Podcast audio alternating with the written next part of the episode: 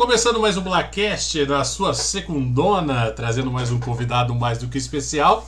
Mas antes de a gente falar com o Gabriel e eu dar boa noite pro João, vamos lembrar o nosso e-mail, bla.podcast126.gmail.com. Então já manda lá pra gente, de repente, uma ideia, uma crítica, uma sugestão, um convidado. Pode mandar pra gente lá também no nosso e-mail, certo? E claro, você pode participar dessa live. Se você estiver escutando a gente no Spotify, no Deezer, onde for, você pode assistir esse papo ao vivo, que é como foi gravado na nossa página no Facebook. E se você de repente começou agora e falou, cara, queria escutar muito o Gabriel, mas estou na correria, logo demais, assim que terminar nosso papo, ela já vai para as plataformas digitais de áudio. Você pode correr, dormir, tomar banho escutando o nosso papo, beleza? Muito boa noite para todo mundo. João, tudo bem aí com você? Hello, everything okay. everything okay. Eu ainda tô no. O João tá acabado. O João está tô acabado. Ele tá no fish, finishing mode. Boa noite, Gabriel. Obrigado gente, pela oportunidade, né, Gabriel? Nosso é, gerente aqui do Cinear Rio Pardo e, além de tudo, youtuber também no canal Mestre Dragão, que a gente vai falar tudo aqui. Hoje o assunto é, é recheado. Hoje aqui tem várias camadas aqui. A gente vai falar de tudo um pouco aí também. Mais uma vez, obrigado, né? Que bom que conseguimos aí um, um espaço justo na sua folga pra gente poder falar com você. Que tava faltando. Nossa, me cobraram tanto isso, cara. Foi o ano passado inteiro massacrando. Mas calma, velho, calma, não sou eu. Calma que a gente consegue. Boa noite, Gabi. Obrigado mais uma vez pela presença aqui no Blackcast. Imagina, gente. Valeu, obrigado, João aí. Valeu, Rodrigão. Ah, faz tempo mesmo que eu queria vir também, mas nossa, cara, é uma correria e difícil. Aí chega uma hora que você acha que você vai conseguir, e de repente vem um blockbuster e atrapalha tudo. Nós estamos indo, tá bom, agora deu certo, é o que importa. É isso aí, vamos aproveitar ao máximo aqui. E o legal de tudo é que hoje a gente vai falar muito da empresa cinema, não só de você ir no cinema assistir um filme, mas saber os bastidores de como funciona, programação e tudo mais que eu também achei que sabia e aí eu vi que eu não sabia porcaria nenhuma, né? Então é isso aí. Quanto tempo faz você estar tá no Cinear já, Gabi? Ó, agora em abril, no comecinho de abril agora, já vai fazer três anos que eu tô lá como gerente. Olha só, cara. Passa, hein? Caramba, bastante tempo. Bastante tempo, não parei. Parece, pra mim, assim, parece que o negócio foi ontem. sabe? Mas, mas assim, já faz três anos já e quem sabe vai fazer mais e mais. Independente. Enquanto eles me aguentar, eu tô lá, não tem problema não. Ah, é muito legal você falar. Eu ainda falei pro João semana passada, depois que a gente terminou de conversar com a Isadora. Falei, pô, a semana que vem vai ser dias de várias lembranças, porque a gente às vezes fica muito tempo sem conversar, né? Ainda mais que é, o teu trabalho consome muito tempo, o meu também e tudo mais. A gente cara, não consegue mais encontrar todo dia, bater um papo e ter só meia hora de conversa. Porque quando junta vem três dias e meio. Né? aí, e aí alguma coisa ainda fica para trás. Mas você falando disso que já fazem três anos, né? Já estamos, quer dizer, foi em 2019. O que eu lembro é que a gente. Eu lembro que eu tava na torcida aqui, cara, toda hora mandando mensagem pra você, deu certo, deu certo, eu não sei, não sei. E na hora que deu, velho, pô, a gente comemorou muito, cara. Falei, nossa, é. não acredito. Foi bom demais. Posso, posso, posso, contar um segredo pra vocês? Ah. Eu acho que eu nunca contei, eu nunca contei esse segredo, hein? Pô, então agora é a hora. Agora é a hora eu me candidatei para essa vaga de gerente do cinema também. Olha! Mas eu não levei. Olha só, cara. Mas eu não levei. É. Nossa, ainda bem. Olha só, cara, como a gente descobre os podres das pessoas, né, vai. Não, mas ó, atualmente estou como English Teacher, está tudo certo, tudo muito bem, obrigado, tudo muito bom. Nossa, não é bom. E ó, eu aproveitando a situação, tem, tem que falar que, na verdade, eu acho que o Rodrigão vai lembrar disso. Que quem me falou da vaga foi o Rodrigão. Ô, oh, cara. Foi ele que me falou enquanto eu tava trabalhando na sorveteria do meu irmão. Exatamente. Ele foi lá um dia e no meio da gente conversando, ele falou: Você viu que abriu uma vaga pra gerente lá no cinema e tal? Eu falei, ah, é? Ele falou, é, tal, não sei o quê. Aí eu lembro que eu ainda falei assim, ah, então tá, meio sem, tipo, sem fé, assim. Falei, ah, é, né? Então tá bom. Aí, tipo, eu pensei e falei, mano, é o famoso hoje. Essa aí é que a gente sempre fala, não já tem, né? Ah, vou levar lá, né? Vai com o povo lá. Eu lembro que eu comentei ah, com você por causa do esquema de horário que você gosta. Lembra disso? Sim, Você sim. acostumado e tal. Ah, eu gosto desse tipo de horário. Falei, cara, vai casar não, isso aí, hein? Não, e é o que eu falei, tipo, eu já tinha um costume, assim, por causa de outros trabalhos de, de pegar final de semana e pegar trabalho à noite também e tal. Então, assim, falei, ah, o horário fica bom, né? Dá certo. Rapaz, não é que deu mesmo. Encaixou Mas, certinho. Mas eu vou começar a contar aqui, rapaz. Nossa. Olha, a saga pra entrar nesse cinema, rapaz do céu. Mas foi um negócio que foi, foi, foi interessante, foi interessante. Foi, foi, deu nervosismo, claro. Mas foi porque a época que eu entrei foi uma época muito complicada. Entendeu? Principalmente porque, assim, vocês imaginam que eu peguei 2019, a gente tá falando de abril. Eu lembro que o filme que tava em cartaz assim que eu entrei era Shazam. E daqui, tipo, um mês, um mês e meio ia começar Vingadores. Caramba. Então, então, assim, o negócio tava complicadíssimo. A gente tá falando de Vingadores Ultimato, né? Então, assim, eu, tá, eu, Eu, pleno- tentei, eu tentei assistir esse filme três vezes, Gabriel. Só consegui na terceira vez eu consegui ver esse filme, cara. Cara, olha, eu vou falar um negócio pra você. Pra mim, até hoje, né? Pelo menos até esse prezado momento agora, não, eu nu- nunca vi tamanho é, movimento assim de, de pessoa, de, de tudo dentro de um cinema igual foi Vingadores. É, foi, é uma coisa assim, eu não consigo, eu não, não tenho nada que chegou perto. Pra falar assim, ah não, ó, teve um filme aqui que chegou perto. Não, não teve. Não teve. Nós trabalhamos, eu lembro até hoje que eu cheguei a dar uma. Como é que fala? Uma entrevista, não lembro para qual jornal foi. E eu lembro que foi questão assim, que a gente estava recebendo 600 pessoas por dia e durante 20 dias foram 600 pessoas por dia. Durante 20 dias direto, toda a sessão lotava. Toda a sessão. Eram três por dia, as três lotavam, 200 pessoas cada uma. Era gente chegando e, ó, não, eu tô. Não vai, já esgotou, aí a pessoa, igual você comentou, a pessoa às vezes ia, voltava no outro dia, ó, não tem, ah, mas não tem de novo, eu tô aqui, tipo, às vezes a pessoa. A gente chegava no cinema uma hora antes do normal de abrir. E já tinha fila. Na porta, a gente tava entrando pra trabalhar, o pessoal tava fazendo fila virando a esquina, sabe? Foi um negócio assim, é, foi de outro mundo, cara. Foi de...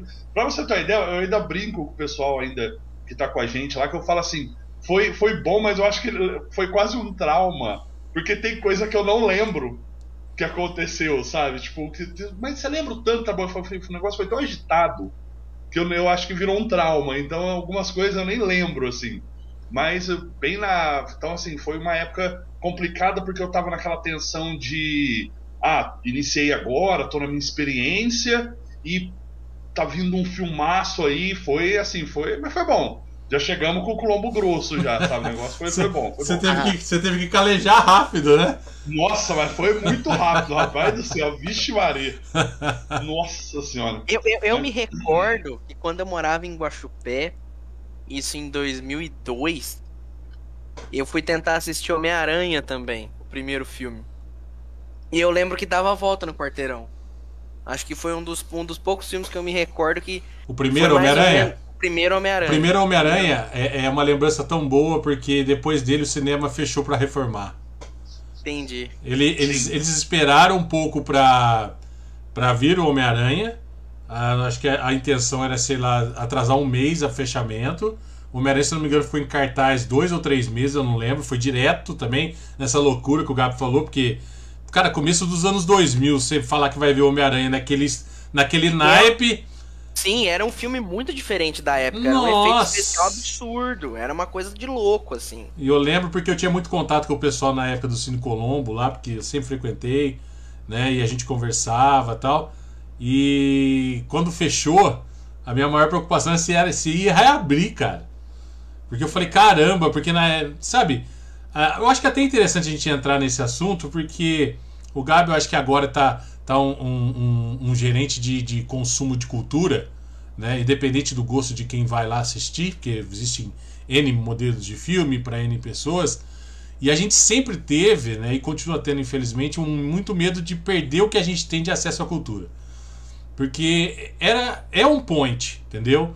É um point, como sempre foi, é, e é um lugar que você conversa com qualquer pessoa de qualquer idade, ainda mais nas épocas onde a televisão não tinha toda essa programação e facilidade de ter em casa. É uma coisa muito, muito querida, né? Eu, tipo, tô, vou no cinema desde os anos 80, quer dizer, eu nasci em 82 e em 89 eu tava assistindo Batman, cara. sabe? Deslumbrado com aquela lua gigante, com aquela nave com o símbolo do Batman. Pela, e, o melhor de tudo, no andar de cima, que hoje já não tem mais. Então, Sim, sim. cara, é, é, é isso. Aí passou os anos 90 com aquela dificuldade. A gente sempre teve momentos de grandes filmes, né? Você pega, na, sei lá, que eu me lembro é que esporadicamente você pega 94 com o Rei Leão e vai, vai tendo essas modificações até que o prédio estava muito deteriorado e precisava de uma reforma urgentemente, né? E aí todo mundo, acho que sei lá, suplicaram a todos os deuses possíveis, falaram: passa o Homem-Aranha de fechar, pelo amor de Deus. e, e o pessoal atendeu, né? Muito bem. E passou e depois o cinema fechou. Agora não vou me recordar quanto tempo ficou fechado. Mas que bom que isso foi só uma reforma no prédio e, e depois voltou a todo vapor. Que é um lugar que eu, que eu tenho muito carinho. É muito, é muito gostoso ir lá, né? E relembrar quem pôde ver toda essa trajetória, desde a época que você poderia podia ir num, num andar superior para assistir um filme, cara. Pô, você imagina hoje que, que sensação seria poder fazer isso, né? Lá em cima você vê a tela praticamente na, a, a nossa tela que sempre foi gigante, que é outra coisa que a gente né, tem que falar aqui. É, a sensação é são boas recordações, mas que bom que, que esse, a gente não passou por esse problema de, de perder esse acesso à cultura e voltou e continua se renovando. Agora com pandemia também continua se renovando, né? Porque é muito bom, cara. Sei lá, é... eu sou suspeito a falar porque eu gosto de cinema, né? Aprendi a gostar até de gêneros que eu achei que eu não gostava e já assisti tantos filmes diferentes e falei, cara, preciso consumir mais isso que é muito bom, então é bom demais, cara. Eu me recordo que a primeira vez que eu fui no cinema, eu fui assistir Hércules, o desenho da Disney, hum. de 96. E eu nunca tinha uh, assistido de novo. Aí, há uns meses atrás, eu e minha namorada combinamos de assistir. Cara, eu para mim foi assim, uma viagem no tempo e foi sensacional. Eu me lembro quem me levou, como foi, foi uma tia minha que mora em São Paulo que me levou para assistir. Eu lembro que Hércules é um, um, um puta desenho legal, é muito bom. E cara, são experiências maravilhosas. Eu lembro que eu morei uma época numa cidade que não tinha cinema. Para mim foi uma tristeza muito grande. né? morar e depois eu mudei para Goiânia. Em Goiânia você tem vários cinemas, várias opções de IMAX e caramba 4 que eu nem sei se se vale a pena tanto assim. Tem gente que pira nisso, né? Quer ir no IMAX e com a melhor experiência e o som isso, e o som aquilo. Eu eu, eu assim, eu gosto de ir no cinema, mas para mim é uma experiência que independe de de, sei lá, de de ser uma coisa muito absurda. Eu gosto de ir ao cinema. Se vai ser IMAX, se vai ser o que quer que seja, para mim depende. Eu até prefiro que o filme nem seja 3D, porque eu uso óculos, é um saco. Isso é ruim é um mesmo. Saco, sabe? Então, sabe, eu até prefiro que o filme não seja 3D. Então. Não, não mas realmente essa, essa questão do, do 3D às vezes atrapalha pra gente que usa óculos é. Pelo amor de Nossa, Deus, gente. Apesar, é apesar que os óculos mudaram, a última vez que eu fui, acho que foi Homem-Aranha, eu vi que eles mudaram, aumentou, pra mim ficou melhor, pelo menos. Naquele não, sentido. Deu, deu uma ajuda sim, porque antes nós tínhamos um, um estilo de óculos, né? Que ele era muito estreito. É. Então, para você colocar em cima de outro, assim, era horrível. Esse que nós temos agora, pelo menos, ele é um amarelo, ele é maior. A Isso. lente dele é maior. Por mais que ele ainda fique um pouco desconfortável, por questão de você estar tá com dois óculos, mas pelo menos ele não fica daquele jeito que ele vai. Tipo assim, a, o teu óculos às vezes tem a lente maior Isso. e o 3D menor. Isso. Entendeu? Não, ele você fica tendo tudo, você, você, fica tendo escape de imagem, né? É, esse, no caso, você não tem esse problema. Agora, vocês, a gente falando do 3D, eu me recordei de um outro filme que foi fenômeno, tipo Vingadores. Foi Avatar, cara. Avatar, Avatar nossa. foi fenômeno também do pessoal um, querer assistir e não conseguir assistir porque era o 3D, era o 3D incrível. Foi o primeiro filme em 3D que revolucionou tudo. Eu me lembro que era na época da, da, no começo da faculdade. Eu lembro que o pessoal ficava doido querendo ver Avatar também. Não, Avatar eu lembro que eu comprei antecipado, cara, porque eu não, um não tava fenômeno, conseguindo. Fenômeno, fenômeno. Nossa, bom, eu, eu particularmente gosto muito, então nem falo nada. Falando de, já que a gente tá falando de fenômenos, né? Vamos, lembrando aqui da cidade, eu lembro do fenômeno Titanic aqui em São José, cara. Cara, tipo, nossa. Titanic hum. deve ter sido uma loucura. Caramba, cara, Titanic. velho. Eu não fui assistir, mas eu me lembro até hoje de que quando chegou um dia que do nada os familiares se reuniam em casa. Aí juntou, tipo, minha mãe, minha tia, meu tio, foi, eles foram uns oito, assim. Ah, a gente vai assistir um filme lá, parece Titanic. ah, aí eu lembro que foi, aí todo mundo voltou. Ah, é porque o filme é muito lindo, porque o filme é bonito. E eu ficava tipo, caramba, mano, não deve ser, né? Mas na época eu nem via muita coisa, até acabei depois assistindo em VHS e tal. Mas, nossa, eu lembro que foi mesmo um movimento enorme assim na cidade. Eram duas, eram duas fitas VHS. Exatamente. Nossa, né? Então, é, pra você ver como que, que é, que, que é o ano, os anos 90, né, cara? Eu fui assistir Titanic com gente sentada no chão, velho. É. Entendeu? Era assim, ó. Fileira de cadeira, cadeira, cadeira, fileira de chão, cadeira, cadeira, e foi embora, entendeu? E povo, tipo assim, numa. Assim, ó, não falava um A, cara, só escutava o. Tá chorando. é, cara, foi muito bom isso aí. Tem umas experiências legais aí também, né? Olha, particularmente, eu acho que por causa de, dessas coisas que aconteciam, é até assim, né, engraçado, com todo respeito dizendo, quando acontece isso com grandes filmes e a pessoa chega para mim e fala: Moço, eu sento até no chão. Mas por favor, me deixa assistir. Eu falo, não posso. É... E tudo mais, que às vezes acaba acontecendo, as pessoas falarem isso. Moço, eu sento até no chão se precisar. Eu falei, não, mas não pode. Sabe? Tudo você tenta explicar pra pessoa. Mas eu acho que é por causa disso, que às vezes já aconteceu antes algo já, parecido. Já, já. Então a pessoa às vezes tem essa, essa memória ali, ela fala, não, nem que for no chão também. Entendeu? Não tem problema, mas acontece mesmo, muito movimento, cara. Nossa, acontece isso direto. O pessoal pede demais isso aí. É, cara, boas histórias, boas histórias. O cinema de São José tem ótimas histórias, é muito legal isso aí. Não, foi muito bom, cara. Eu acho que a trajetória do, do cinema aqui na cidade, pelo menos, ela foi muito importante também, assim, uma para a cidade mesmo, como o Rodrigão falou na parte cultural, eu acho que ela ajudou muito. E nós tivemos transformações, porque você vê, o Cine Colombo, querendo não, acabou, até hoje agrega nome aí, né? O pessoal muito conhece até dessa forma. E aí, quando teve essa, essa reforma, digamos assim, eu lembro que quando houve o fechamento do cinema, teve essa preocupação de vai voltar ou não. E aí teve aquela coisa que eu lembro até hoje, que muitas vezes, até bom curiosidade, porque acho que tem gente que às vezes não sabe, que quando ele retornou depois de um, de um tempo, é, ele voltou como Cinearte Café. Verdade. Né? Então ele ficou um tempo como Cinearte Café e então veio o Cinear. Mas a questão é que os dois são o mesmo. O Cinearte ah, Café nome? é o Cinear, entendeu? É, eu acho é que ele deve ter mudou, nome. mudou a nomenclatura, né? Exatamente. Antes eles tinham esse Cinearte Café e aí eu acho que depois de um. Foi pouco tempo, não ficou muito tempo o Cinearte Café, não. Aí foi quando eles trocaram toda a razão social e tudo mais, nome fantasia e tudo mais. E aí sim veio a se tornar o Cinear que a gente conhece hoje. Mas então, assim, é a mesma coisa. Os dois são. Era, era a mesma empresa, só teve a alteração do, do nome fantasia, digamos assim. E o engraçado é que, por exemplo, quando às vezes a gente entra no site para ver a programação e tal, você vê que é uma franquia bem grande, né? Tem cinema espalhado em muitos lugares aí do Brasil, Sim. uma coisa até curiosa, assim. Não, é, é bom. Lugares.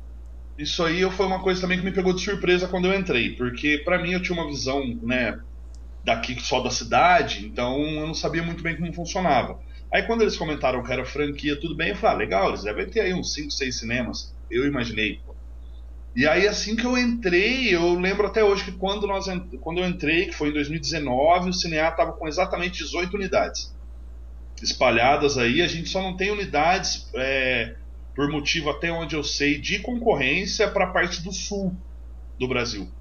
Mas da parte nossa aqui de sudeste acima, a gente tem pelo menos em, em, em vários lugares aí. É lógico que muito mais concentrado aqui em São Paulo e em Minas. Mas nós temos aí até no Pará, tem unidade do, do Cinear. Então, assim, tem a, é, hoje nós estamos com 20 unidades. Até né, uma das unidades novas foram, foi inaugurada praticamente na pandemia. Ô, ô Gabriel, tira uma curiosidade minha aqui. aquela, não, aquela, aquela unidade que aparece no trailer de hum. divulgação, aonde que é aquilo? Aquilo lá em Itajubá. Itajubá. Itajubá, sim, porque que eles dão muita ênfase, né? O pessoal quando vem assistir filme aqui, pelo menos por enquanto, né? Tá, já faz, eu acho que ah, já foi um bom tempo que tem aquela propaganda sim. que eles, eles falam muito sobre a questão de sustentabilidade. Porque hoje é, Itajubá até ganhou prêmio como o melhor cinema sustentável do Brasil. Caramba! Porque, é porque lá tudo é energia solar, a água é reaproveitada, sabe? Então ele, ele, ele tem muito essa questão de sustentabilidade. Ele chegou a ganhar prêmios de cinema aqui brasileiro como melhor cinema na questão de sustentabilidade. Então é por isso que eles fazem questão, eu acho que até por ser um orgulho para a marca do cinema, eles acabam enaltecendo, né? O que é legal também. Então é uma, é uma unidade em Itajubá, até lá eles têm estacionamento para carro elétrico, sabe? Não, o negócio assim, lá é muito é muito bom mesmo. A qualidade deles lá, de, de como estrutura, é muito boa, sabe? Vale muito a pena. Se alguém um dia passar em Itajubá, dá uma olhadinha, não é na cidade, eu sei que é um pouco afastado, se não me engano, mas assim, é um lugar muito grande, é muito bonita, a estrutura lá vale a pena, viu? É, tá Cara, é, é, é, é, muito, é muito legal a, a propaganda, se diga-se de passagem, é muito bonita a propaganda. E você sempre fica, pô, aonde que é isso e tal? Eu acho que talvez uma coisa que eles poderiam ter colocado, né? Cinema em Itajubá, pro pessoal matar a curiosidade, né? Sim, pelo menos para dar um, né? Que eu acho que o pessoal vê na tela e falou, já pensou se eu tô indo nesse lugar, né? E é. Itajubá é muito grande, cara. Lá são quatro salas.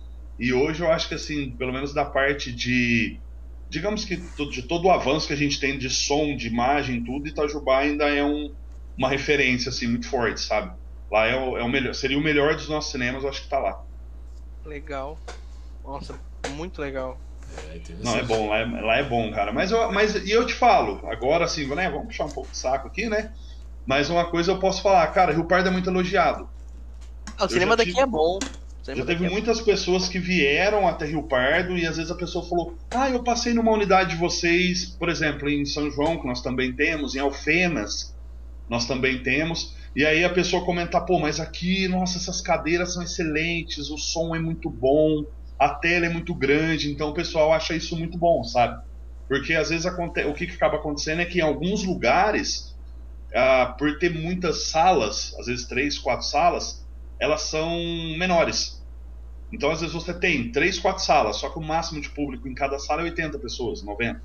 E a Já tela é metade já é, né, o nosso comporta 200 pessoas, então assim, é, acaba sendo uma tela muito maior, o nosso som é muito bom. Então isso acaba e outra, foi melhorando devagar, a gente teve troca de som, de todo o sistema de som, teve troca de tela, de 3D. Então teve algumas coisas que aos poucos a gente vai tentando melhorar. É claro que é tudo, né, uma questão assim, é devagar, é difícil, mas vem. O bom é isso. O que eu gosto de ver agora, que eu tô dentro do, do de todo esse sistema, né, do cinema, o legal é ver que ele não está estagnado. O nosso cinema, pelo menos, ele não está parado aqui, sabe? Tipo assim, ah, não, ele estacionou, sabe? Não, não estacionou. Nós estamos sempre com uma evoluçãozinha aqui, a troca um som aqui, melhora uma qualidade de tela, uma qualidade de, de lente, de projeção. Então isso sempre está tendo uma alteração, sempre acaba melhorando um pouquinho a qualidade. Parece que não, algumas pessoas percebem. Já teve pessoas que assim que a gente realizou troca, chegou lá e falou assim: vocês mudaram alguma coisa? Aí a gente comenta tudo, nossa, deu para perceber. Então tem gente que consegue nesse nível chegar lá e perceber uma alteração, às vezes, numa intensidade de cor, alguma coisa por causa de uma troca de lente, uma troca de lâmpada, alguma coisa na projeção, no som, a pessoa já chega e fala, aí fica até feliz, né? Falar, ah, beleza, consegue perceber. Então isso me deixa feliz, assim, ver que, pelo menos para nós aqui, por ser uma cidade, como o pessoal, até mesmo de de toda da franquia comenta com a gente que a gente mora muito longe deles. Então, às vezes, eles vêm fazer uma visita para nós aqui, eles comentam assim: nossa, vocês moram muito longe, gente, vocês escondem, e que não sei o que. Então, por ser mais afastado, entre aspas, né, daria uma impressão de talvez ser mais esquecido e não é o que acontece. Então, acho que isso é muito bom, sabe? A gente saber que não está estagnado, que a situação aqui a gente sempre está tentando melhorar a qualidade do cinema para todo mundo aí. Ô, ô, Gabriel, uma coisa que eu já parei para pensar isso algumas vezes. Essa questão de ter uma sala, por mais que você tenha uma tela grande, uma sala grande e tal, mas às vezes é uma coisa que limita, eu acho um pouco também, porque, por exemplo, às vezes tem que escolher que filme vai vir para cá, né? Então. Às vezes quando você tem dois lançamentos muito importantes, você tem que escolher. Eu acho que isso também é uma desvantagem, né? Não, sem dúvida. É, agora, vamos chegar no X da questão. Agora nós chegou no, no mapa do tesouro. Ó, antes de você responder, eu acho que seria interessante. Primeiro, antes de, de você entrar nessa, queria agradecer o Paulo lá de Portugal, o Paulo Rosa aqui, ó. Olha só, o Paulo, rapaz. Meu Deus. Falando que era cliente aqui, gostava muito do cinema daqui. O Eduardo ah. Morgan também está aqui com a gente.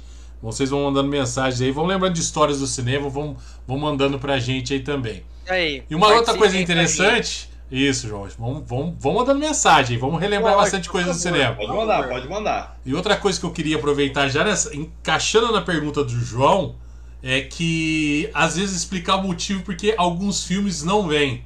No sentido Sim. de tipo, eh, o pessoal às vezes acha que não existe, mas tipo, o estúdio eh, chinelão não gosta que o estúdio sapatilha esteja na mesma sala e Sim, isso acaba sim. atrapalhando aí.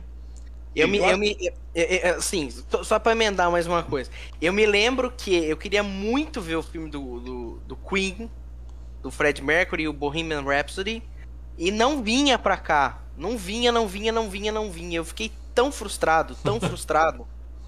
E Não aí, você não.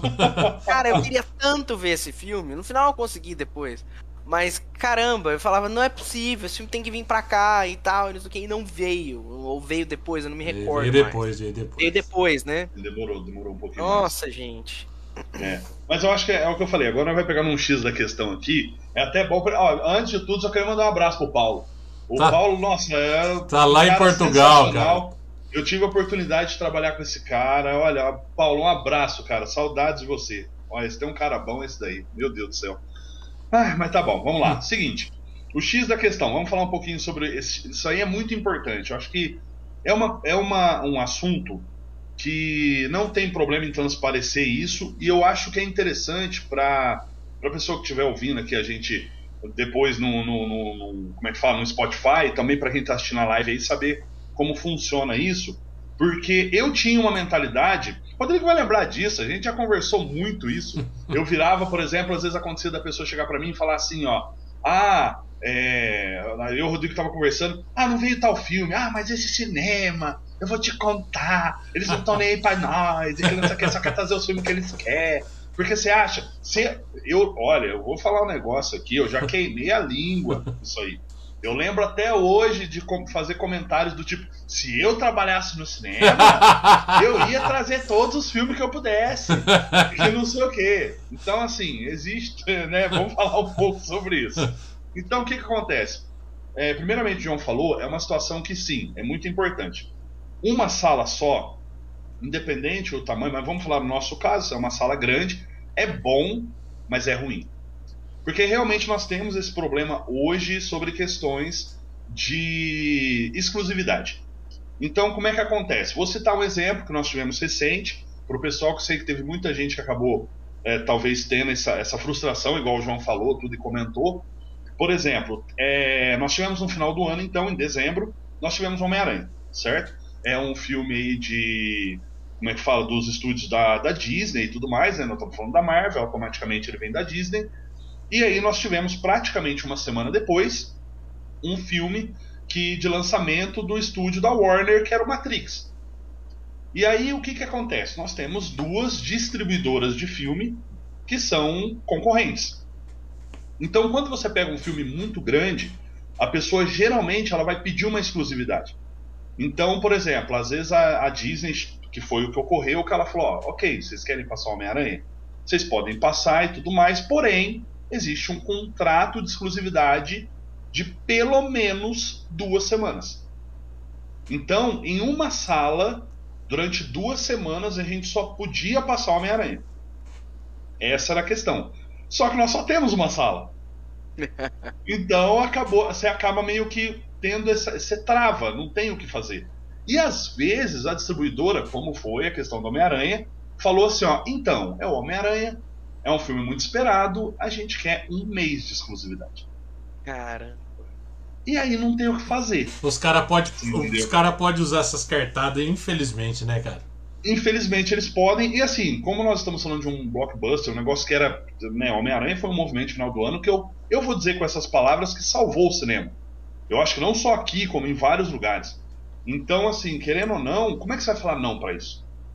Não tem como, entendeu? Então você acaba sacrificando aí outras estreias, às vezes grandes, como foi a questão do Matrix, e às vezes menores, às vezes um filme nacional, às vezes uma animação, alguma coisa, por causa de uma exclusividade aí que o, a distribuidora pede. Entendeu? E assim, eu tô dizendo é, a, a real mesmo, a questão do pelo menos dessa parte de exclusividade, o pessoal é inflexível. Entendeu? Eles não, eles não chegam para você e falam assim, ó, estou aqui aberto a negócio. Não, não existe isso. E isso e pronto, acabou, né? Não, é isso se você quiser. Se você não quiser, você não vai ter. Entendeu? Essa é a questão, eu acho, que acaba pegando um pouco aí que o pessoal fica tipo, nossa, mas o filme não veio, vocês não vão trazer o filme. E aí acabam gerando essas complicações. É, e principalmente, às vezes, não tem só isso. Por exemplo, vamos citar outra situação que ocorreu. Às vezes você chega com um determinado filme e aí a distribuidora, por exemplo, nós temos um filme, nós tivemos agora o lançamento essa semana de Uncharted fora do mapa. E aí, no caso, o que aconteceu é que a distribuidora é a Sony. Só que a Sony, às vezes, ela, a, a exclusividade ela pode ser de distribuidor e às vezes ela pode ser de qualquer coisa.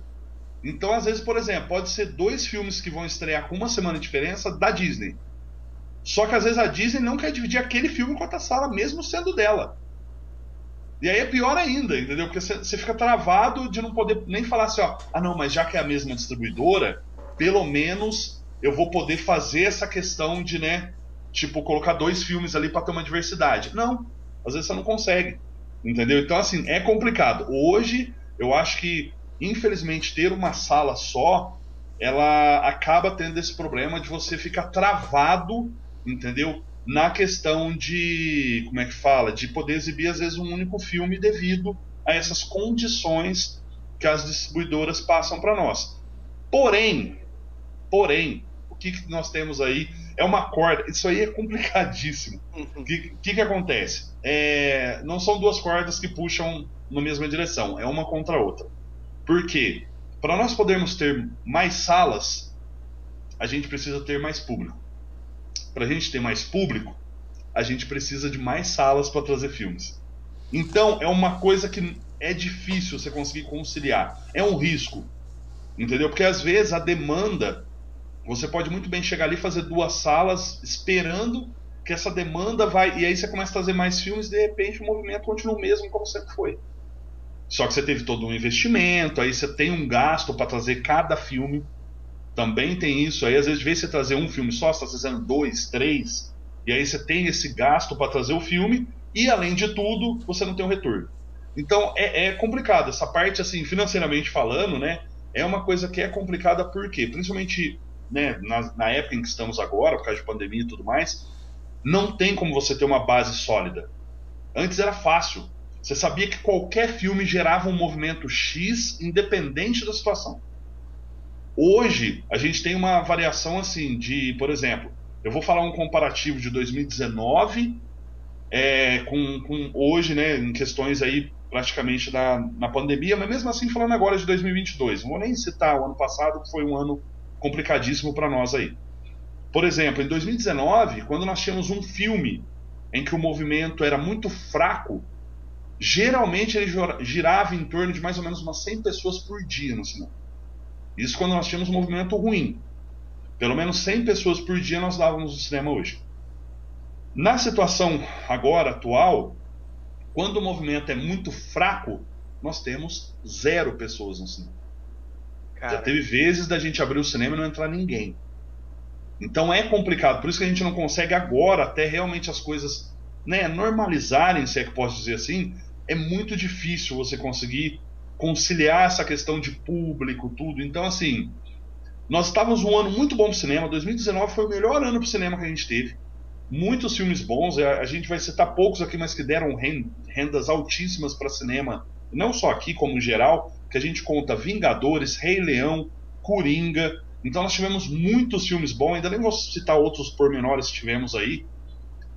Foi um ano muito bom. Então 2020 eu acho que era para ser um ano muito bom para o cinema também, por causa do retorno que 2019 ia dar em relação ao investimento e coisas que poderiam vir futuramente para o cinema. Isso ia ser assim, ó, sem dúvidas, muito bom.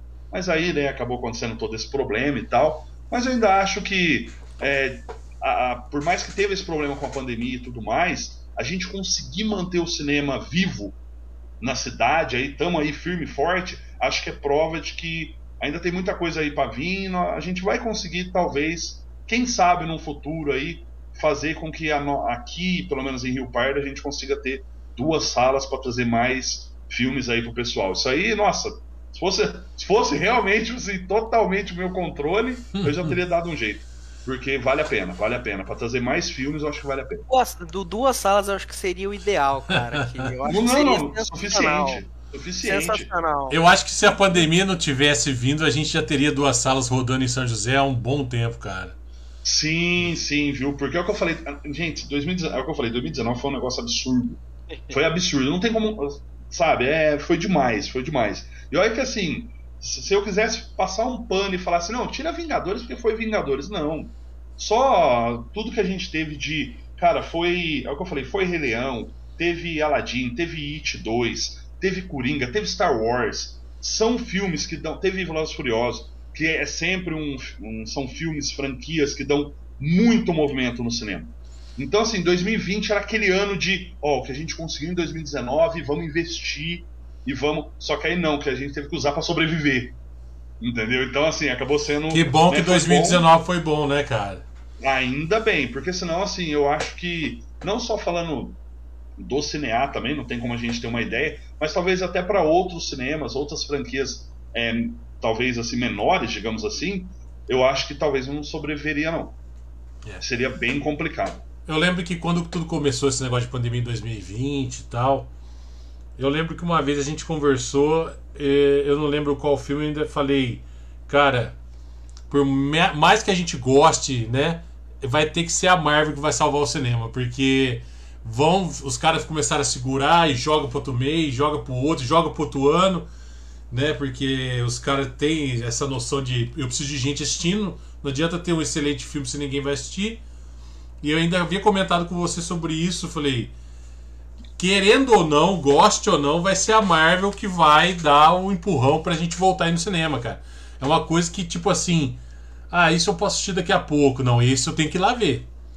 Os Entendeu? filmes, os filmes fenômeno hoje em Isso. dia são os filmes de super-herói, cara. É inevitável, não tem como. Sim. Por mais, por mais que eu ache que seja um monopólio, de uma certa forma, que talvez desestimule outros gêneros de, de, de filmes a florescerem, talvez, não sei. Mas, mas assim, é o, o filme fenômeno hoje é o filme de super-herói. É, até Star Wars eu acho que sofreu um pouco disso, né? Porque Star Wars é uma marca muito forte, que o primeiro filme foi muito bom, os dois segundos não foram, os dois outros não foram tão bons e foi caindo, né? Foi despencando, enquanto Vingadores, como o Gabriel falou, foi uma coisa de louco. Você não teve isso pro último Star Wars, por exemplo. Eu me recordo que eu fui assistir o Star Wars o 9 de boa. Cheguei lá, eu mais um amigo meu, entramos e fomos ver. De boa, como se fosse nada. Agora, Vingadores, eu precisei três. Eu precisei tentar três vezes para na terceira eu conseguir assistir. Não, mas teve mesmo. Mas, ó, até citando essa situação, ainda falo, né? Tipo, ai- ainda que eu posso dizer, né, pela experiência, pelo que eu vejo, né, na questão do. O reflexo dessa questão de. Do, do cinema tá muito saturado, se é que posso dizer assim, da parte de heróis e tudo mais. Mesmo assim, ainda tá bem seletiva a situação. Porque, por exemplo, vamos citar retorno da pandemia aí. Logo que a gente voltou, eu também tava com essa. eu Falei, mano, é a Marvel. Enquanto não vier alguma coisa da Marvel, a gente não vai conseguir dar um, sabe, voltar mesmo, de verdade. Empurrão. Mas aí é que a gente vê que assim, existem algumas franquias que são muito é, fortes e por causa, às vezes, da, da questão de um gosto mais popular, se é que posso dizer assim. E aí o que, que acontece? O primeiro que deu esse chute pra gente, que eu falei, pô, nossa, acorda pra vida que o negócio vai ser feio. Nós voltamos da pandemia para trabalhar com menos da metade do quadro de funcionários normal que nós temos. Porque a gente sabia que o movimento ia ser um negócio gradativo, ia demorar, né, para voltar ao normal. E aí, assim que a gente voltou, que se não me engano foi, acho que dia 23 ou 24 de abril do ano passado, quando a gente retornou, tava bem tranquilo. A gente ficou, acho que três ou quatro dias sem entrar ninguém nos primeiros dias no cinema. Ninguém, ninguém, ninguém. Até que às vezes apontava uma cabecinha e falava: O cinema tá funcionando? Eu, tá funcionando. Ah, então tá bom, vou ver se eu venho aí, que tá passando? Ah, tal coisa, beleza. E aí foi ajudando um pouco. Mas aí, a hora que chegou, acho que foi bem no começo de maio, se não me engano, aí teve Invocação do Mal 3. Que o terror, algum, não são todos, mas alguma parte de terror sempre puxa uma galera. E aí deu uma acordada na gente, porque ainda na época estávamos com aquela questão dos 40%, né? Então a gente conseguia, por exemplo, colocar 80 pessoas na sala. Mas aí começou a vir 30 pessoas para assistir o filme, 40, a gente falou, opa, estamos dando um respiro aqui. O negócio tá ficando bom. e aí, do nada, saiu Invocação do Mal, entrou um outro filme, baixou de novo. Naquele baixar que eu falo assim, de, de novo, ah, três pessoas no dia no cinema. Ah, ia tá passando sessão para uma pessoa. Entendeu? E aí, de repente, passou mais uma semana, pá, Velozes Furiosos 9. Aí lotou as 80 pessoas durante uma semana. Sabe, que a gente ficava até meio assim, porque todo mundo falava, ah, mas eu tô vendo que tem lugar para vender. Falava, mas não pode, é os 40%. Infelizmente, né, nós estamos seguindo todas as normas aqui e tudo mais. E aí virava aquela coisa e a gente falou, mano, aí começou, contrata a gente aqui tudo. Então, assim, hoje realmente. Aí chegou, acho que agosto, teve toda a questão da Viúva Negra, mas aí ela foi meio complicada porque foi para streaming também. E aí no cinema não veio muito forte. Aí o Shang-Chi deu um movimento legal, que era Marvel, a gente estava esperando aquilo, e falou, beleza, foi bom. E aí, de novo, caiu naquele foi, movimento. Foi, foi, o primeiro, foi o primeiro filme que me fez ir no cinema, foi Shang-Chi. Foi Shang-Chi, né? Shang Ele deu, foi um, deu um movimentinho legal no cinema, foi bom. E aí, quando chegou, acho que outubro, começou a ficar devagar de novo. Aí ela falou, ah, pronto. Aí veio a Sony, que, né, a gente fala, Sony por questão distribuidora, mas né, a gente sabe que tem Marvel um pouco no meio, né? Querendo ou não, que foi Venom. E aí veio o Venom, também tava meio popularzão por causa do primeiro filme, a galera acabou gostando. E aí deu um movimento a mais de novo. Aí né, falou, beleza, o que, que vai acontecer em novembro? Vai ter Eternos.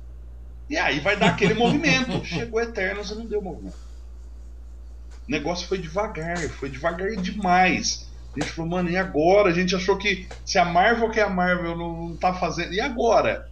E aí a gente teve o Salvação da Pátria, que foi o nosso querido Homem-Aranha, né? Pelo amor de Deus. Vieram todos eles nos salvar, né? Os três numa vez aí. Três. E aí foi o que realmente salvou o cinema, tudo. Daí janeiro nós tivemos um movimento legal. Agora fevereiro tá um pouco mais tranquilo. Mas eu sei que a partir de março em diante agora, aí é só por Deus mesmo. Até julho, aí vamos trabalhar, né? Graças a Deus, porque o negócio vai ser feio. É, que legal. é legal saber esses pormenores, né, cara? É, é uma loucura. É, a gente... Não, é, tem, tem muita coisa do, do cinema, assim, que eu, é o que eu falei, eu aprendi muito, né, desde quando eu cheguei lá. Então é legal algumas coisas você saber como funciona na prática. Você vê que não é tudo tão assim, ah não, mas é só fazer isso que resolve. Não é. Gostaria que fosse. Seria muito bom se fosse, sabe? É igual, por exemplo, eu ainda. Ó, ó, eu tô, eu tô, eu tô, tô, tô, olhando o chat aqui, é costume. Eu vi ainda o Bin comentando aqui, ó. É verdade. Ele perguntou Ele por que, que a pipoca é tão cara. É tão caro, né? Isso aí é, um, é, uma coisa realmente, às vezes muita gente pergunta. E realmente, o que, que acontece hoje?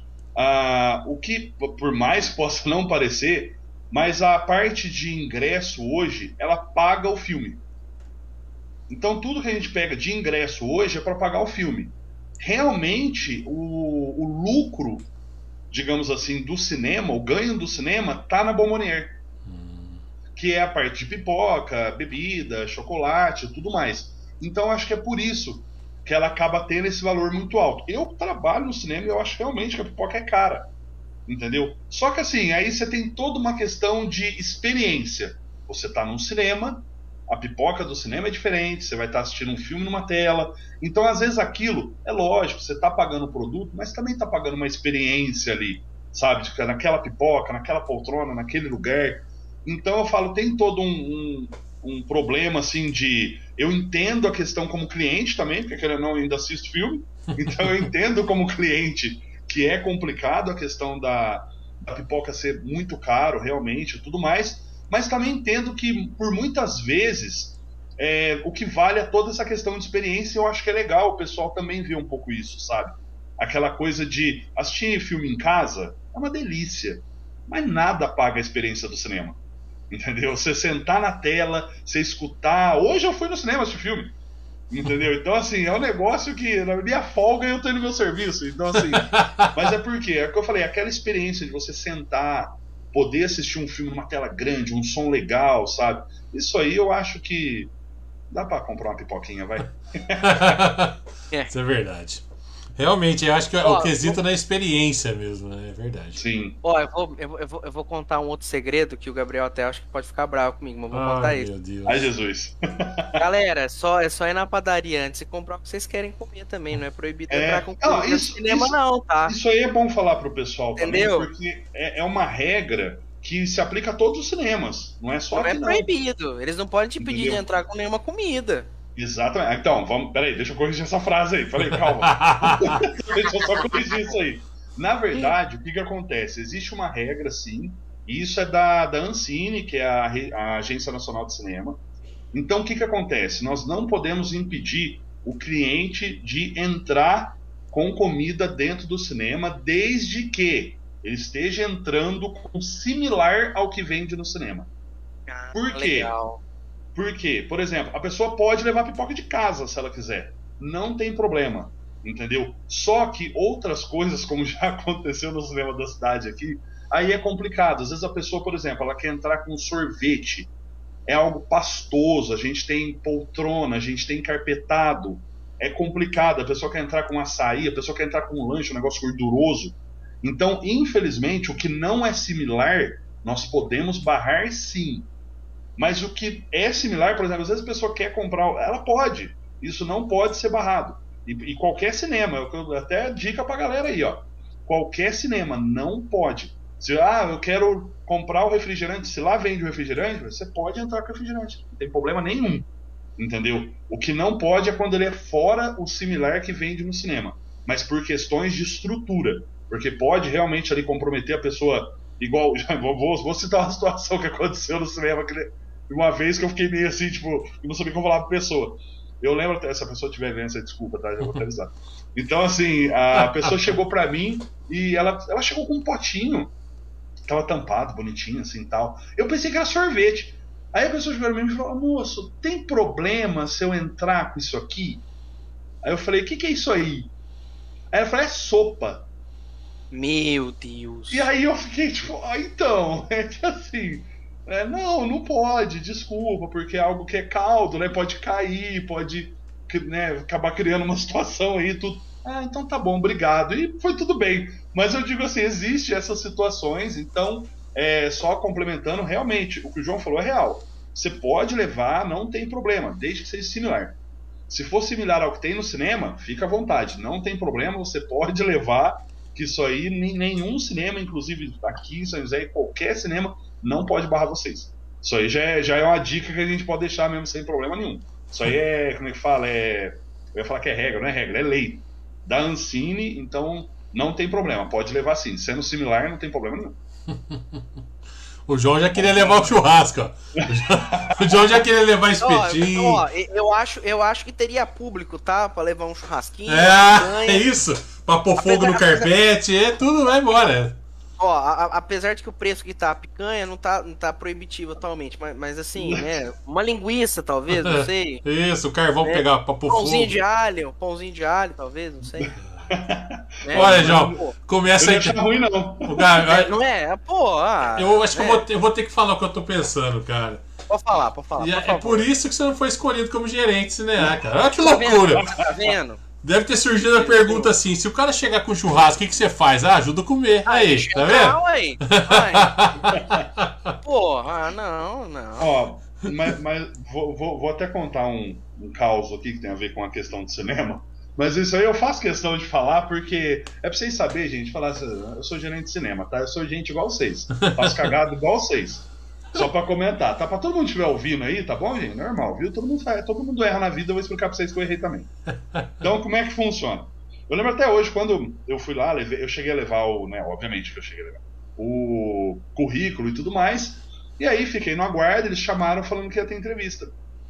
E aí, beleza. Eu na minha, né, tá falando com alguém aqui que é sossegar na vida, né? Fui lá de calça jeans, meti minha camiseta, normalzinho, tênis, e fui lá fazer a entrevista. Eu cheguei no lugar, tinha mais ou menos umas nove pessoas junto comigo. Todo mundo tava de social. Todo mundo tava. Juro pra você, eu olhei aquilo lá e falei assim: o que, que eu tô fazendo aqui? Fudeu. Eu juro, eu pensei e falei: o que, que eu tô. Falei, que que... Aonde eu amarrei meu, aonde eu amarrei meu cavalo? eu falei, nossa, que que eu, por que, que eu não vim pelo menos com uma camiseta social? Falei, nossa, eu falei, não acredito. Aí eu já comecei a ficar desconcertado ali mesmo. Eu falei, ai Jesus, mas tá bom. Aí fiquei naquela coisa, né, no estômago já tava, nossa senhora, falei, Jesus amado. Aí vai uma pessoa, vem outra pessoa, vem uma, sobe uma e sobe outra. Até que chegou um momento que me chamaram tudo, aí eu fui, comecei a conversar, a pessoa, né, que na época me fez a entrevista era uma supervisora da, da unidade, e aí começa a fazer perguntas, tudo mais, aquela dinâmica de entrevista, né, que todo mundo já tá acostumado. E aí vai daqui, vai de lá. Eu lembro até hoje que é o que eu falo, gente, tem hora que a gente fala as coisas sem pensar, acontece. Mas a gente não sabe se é numa dessas, né, que a gente ganhou a vaga sem querer. E aí eu tava lá quando veio, eu lembro até hoje que ela chegou para mim e falou assim, ó, oh, isso aqui é um serviço que pede muito a questão de, de cabeça, né? Então, assim, não exige tanto do físico, mas exige mais do mental e tudo mais. E é fácil para todo mundo mentir, mas eu tenho que fazer essa pergunta. E eu ali todo, ah, não, sim, claro, né? Pensa, num fino trato ali. E aí a pessoa virou para mim e falou assim: Você é uma pessoa muito esquecida? Entendeu? E assim, necessariamente, eu, não, eu sou bom, não, não sou muito esquecido, mas eu precisava provar que eu não era. Entendeu? Tipo, porque ela falou que qualquer um poderia mentir. E aí, ó, pra você ver, né? Na cabeça, eu poderia ter inventado tanta coisa, ter falado tanta coisa. Mas aí, né, na minha cabeça meio nerd, aí veio o meu lado nerd, certo? Eu não sabia o que dizer pra olha só, pra supervisora naquele momento. Eu virei pra ela falei: não, não, não sou uma pessoa esquecida, não. Ela falou, não mesmo? Eu falei, não, ó, pra você ter uma ideia, se você me perguntar agora, eu te falo 150 primeiros pokémons. Eu falei isso na entrevista. Meu Deus. Eu lembro que eu falei isso na entrevista. A pessoa ficou me olhando em choque, porque eu acho que ela. Eu não sei se ela pensou assim, que interessante, ou se ela pensou que estúpido. Entendeu? Porque eu não sabia. Olha com quem que eu tô falando, meu Deus do céu. Você entendeu? Ela falou, e ela ficou me olhando. E eu fiquei olhando sério, do tipo assim, é só você mandar, eu tô falando, entendeu? Agora eu tenho que me manter na minha posição. Exato. A hora que eu vi já tinha saído, não sabe? Foi um negócio. Eu falei, ah, já era. E aí eu pensei, acabou, já era. Ah, não, vê lá, vá. Você acha? Falei, agora já era. E aí a pessoa pegou simplesmente e falou, ah, não, então tá bom, tá, não sei o que, deu aquela risadinha, né? aí eu falei, ah, beleza, né? Já era. E aí acabou a entrevista, tudo, eu pensei, acabou, já era. Aí chegou no outro dia, ó, você pode voltar aqui que a gente, pra gente conversar? Quase que eu perguntei, mas tem certeza? Foi eu mesmo? Será que você não errou o número, não? Você é, vai querer saber os nomes do Pokémon mesmo, é isso? Eu falei, será que é isso? Falei, eu já fui pensando, será que eu lembro tudo mesmo? falei, né, eu já, vai que eu tenho que provar alguma coisa. E aí acabou dando certo, tudo. Mas eu falo assim, pra vocês verem como é que é assim, gente. Tem hora que faz o tic-teco mesmo, a gente manda umas coisas que não é pra falar. E fora outras coisas. Vamos lá, posso atender aqui o caos? Posso? Vocês me permitem? Vou, claro, vai lá. Por favor, por favor. Vamos lá então. Dois meses de experiência em cinear. Estou lá em Vingadores. Talvez alguém que estiver escutando isso vai lembrar, por favor, não me xingue. Aí, de repente, eu tô numa sessão Vingadores. Eu lembro até hoje. Era a última sessão, acho que era nove e meia da noite. O filme começou, para quem assistiu já Ultimato vai lembrar disso, assim que o, o Thor corta a cabeça do Thanos. Que eles vão até a. Como é que fala? Lá onde ele tá aposentado, né? E aí, a hora que acontece tudo isso, o Thor vai lá, corta e tem aquela cena que ele vai saindo, que ele tá com a capa e o filme dá um corte para depois de cinco anos. Chegou nessa parte do filme, o projetor travou. travou. Simplesmente a imagem congelou e o filme não ia. E aí o pessoal lá dentro, eu vi começou um alvoroço de pessoal lá dentro vaiando alguma coisa. Eu falei, gente, tá acontecendo. Dois meses sem cinear. Experiência. Cheguei lá, o filme travado. Olha, eu juro pra vocês, eu acendi aquela luz da sala para pedir pro pessoal esperar. Eu subi num, num, palanquinho que tava lá em cima, que eu subi tremendo. Aí eu falei, pessoal, gente, só um minutinho, a gente vai ver o que aconteceu tal. Final das contas, existia uma, uma peça que fazia ligação da HD da projeção com a lente de projeção, essa, esse aparelho tinha acabado de queimar. Ô, ô, ô, Gabriel, eu tava nessa sessão, cara. Cara, não tinha. O cara te, o cara te vaiou, Gabriel. O cara te vaiou, Gabriel. Não, não vaiei. Foi tentativa minha de ver esse filme. Cara, eu, eu, me lembro... Recor... eu me lembrei disso agora, eu estava nessa sessão. Foi numa sexta-feira, eu não esqueço, cara. Eu tava nessa é... sessão. Cara, eu lembro até hoje que o pessoal começou, não, porque eu quero meu dinheiro, porque não sei o quê. Porque, e eu fiquei, tipo, desesperado. Porque você imagina, eu tinha acabado de entrar no cinema, não sabia o que estava acontecendo. E aí me deu uma dessa eu tentando ligar para alguém e não tinha o que fazer, até que a pessoa. Eu recebi a ordem de Gabriel, vai ter que cancelar a sessão, não tem o que fazer.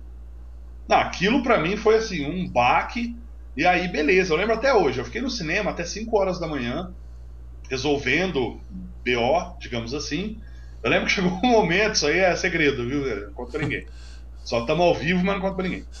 E aí, eu lembro até hoje que eu cheguei, rapaz. Na hora que terminou tudo, o pessoal tudo foi embora, eu organizei caixa, fiz tudo que dava para fazer e já tinha pedida de emergencial de São Paulo a peça nova que viria no outro dia.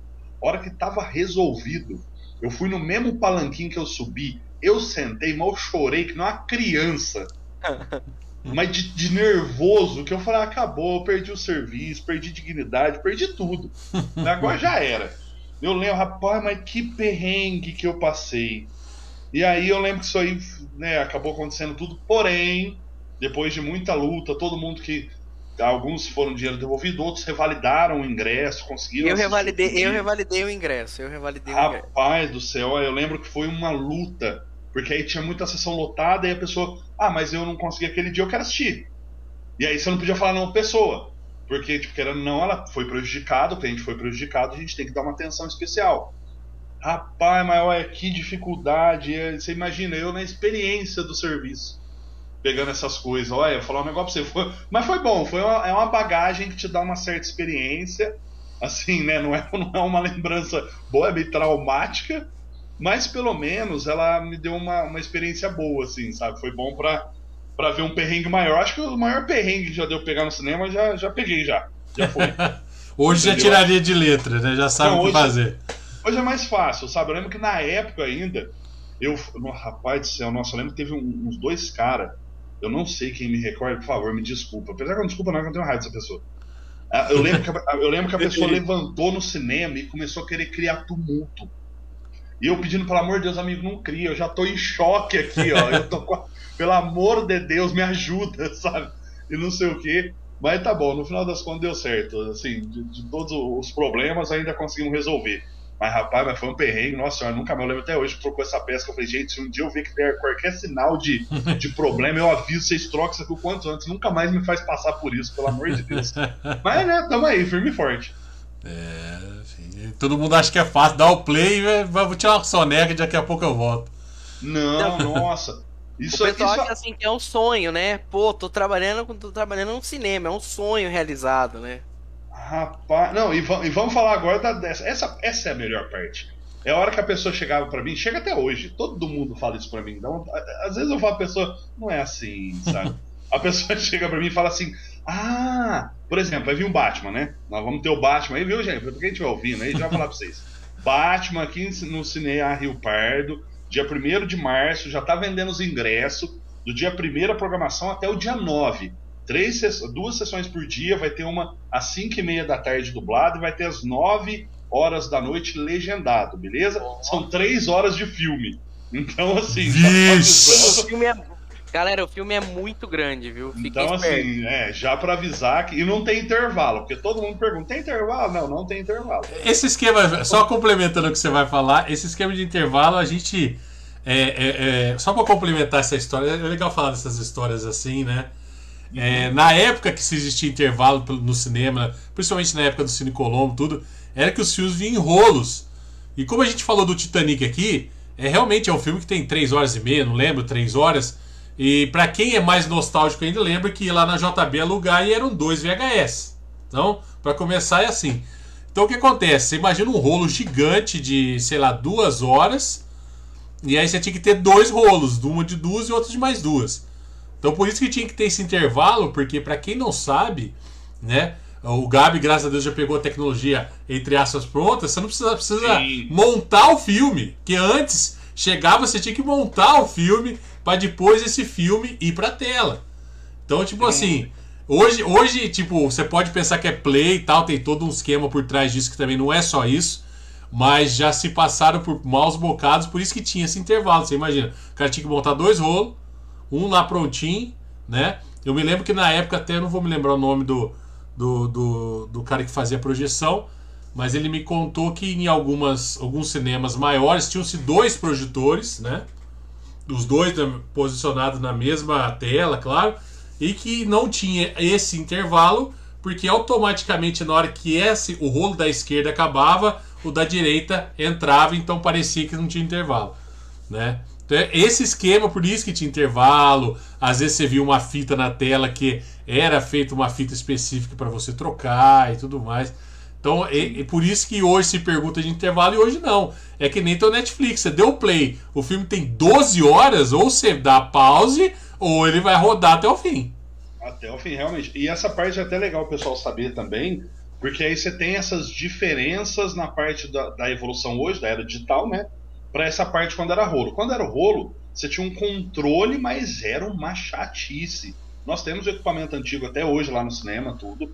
Então, assim, era uma coisa que você tinha que ser muito centradinho. A hora que você ia colocar emenda de um rolo no outro. Porque aí que vem a questão. O filme é um rolo. O trailer é outro. Então, às vezes, você tinha que colocar ali o trailer, a hora que estivesse acabando, já emendava do filme. E aí você visse uma marcação do lado da tela, quer dizer que estava tendo uma divisão ali entre rolo. Então era, era assim que funcionava. E tinha toda uma questão, você tinha que tomar muito cuidado tinha que tomar muito cuidado mesmo para não ter problema. Hoje no digital você não tem isso, porém você tem outras complicações. Por exemplo, vamos citar uma delas que eu acho que é o que mais pega o pessoal. É até bom que eu vou fazer uma. Nossa, já faço o apelo agora. O que, que, que, acontece? Tem muita gente que às vezes, é, principalmente em filmes que dão um grande movimento, o pessoal vai até lá e, por exemplo, acontece da pessoa ter um movimento muito grande, e aí nós estamos com sessões lotadas ali, e a pessoa acaba, às vezes, tá na fila ainda e o filme começa. Entendeu? E aí gera toda aquela questão de, nossa, mas já soltou o filme e tudo mais, e tal e tal. O que, que acontece? Hoje, nós, como é tudo digital, é tudo muito automático, também temos as questões das liberações do filme serem todas muito regradas pela distribuidora. Então, às vezes, a distribuidora ela te manda uma chave de liberação do filme que só pode ser usado de tal hora a tal hora. Se ela passar daquilo, o filme para. É simples assim. Não tem o que fazer, não vai ter santo que vai rodar aquilo lá. Ô, ô Gabriel, uma, uma, uma pergunta que eu tenho, assim, Pode falar. dessa questão.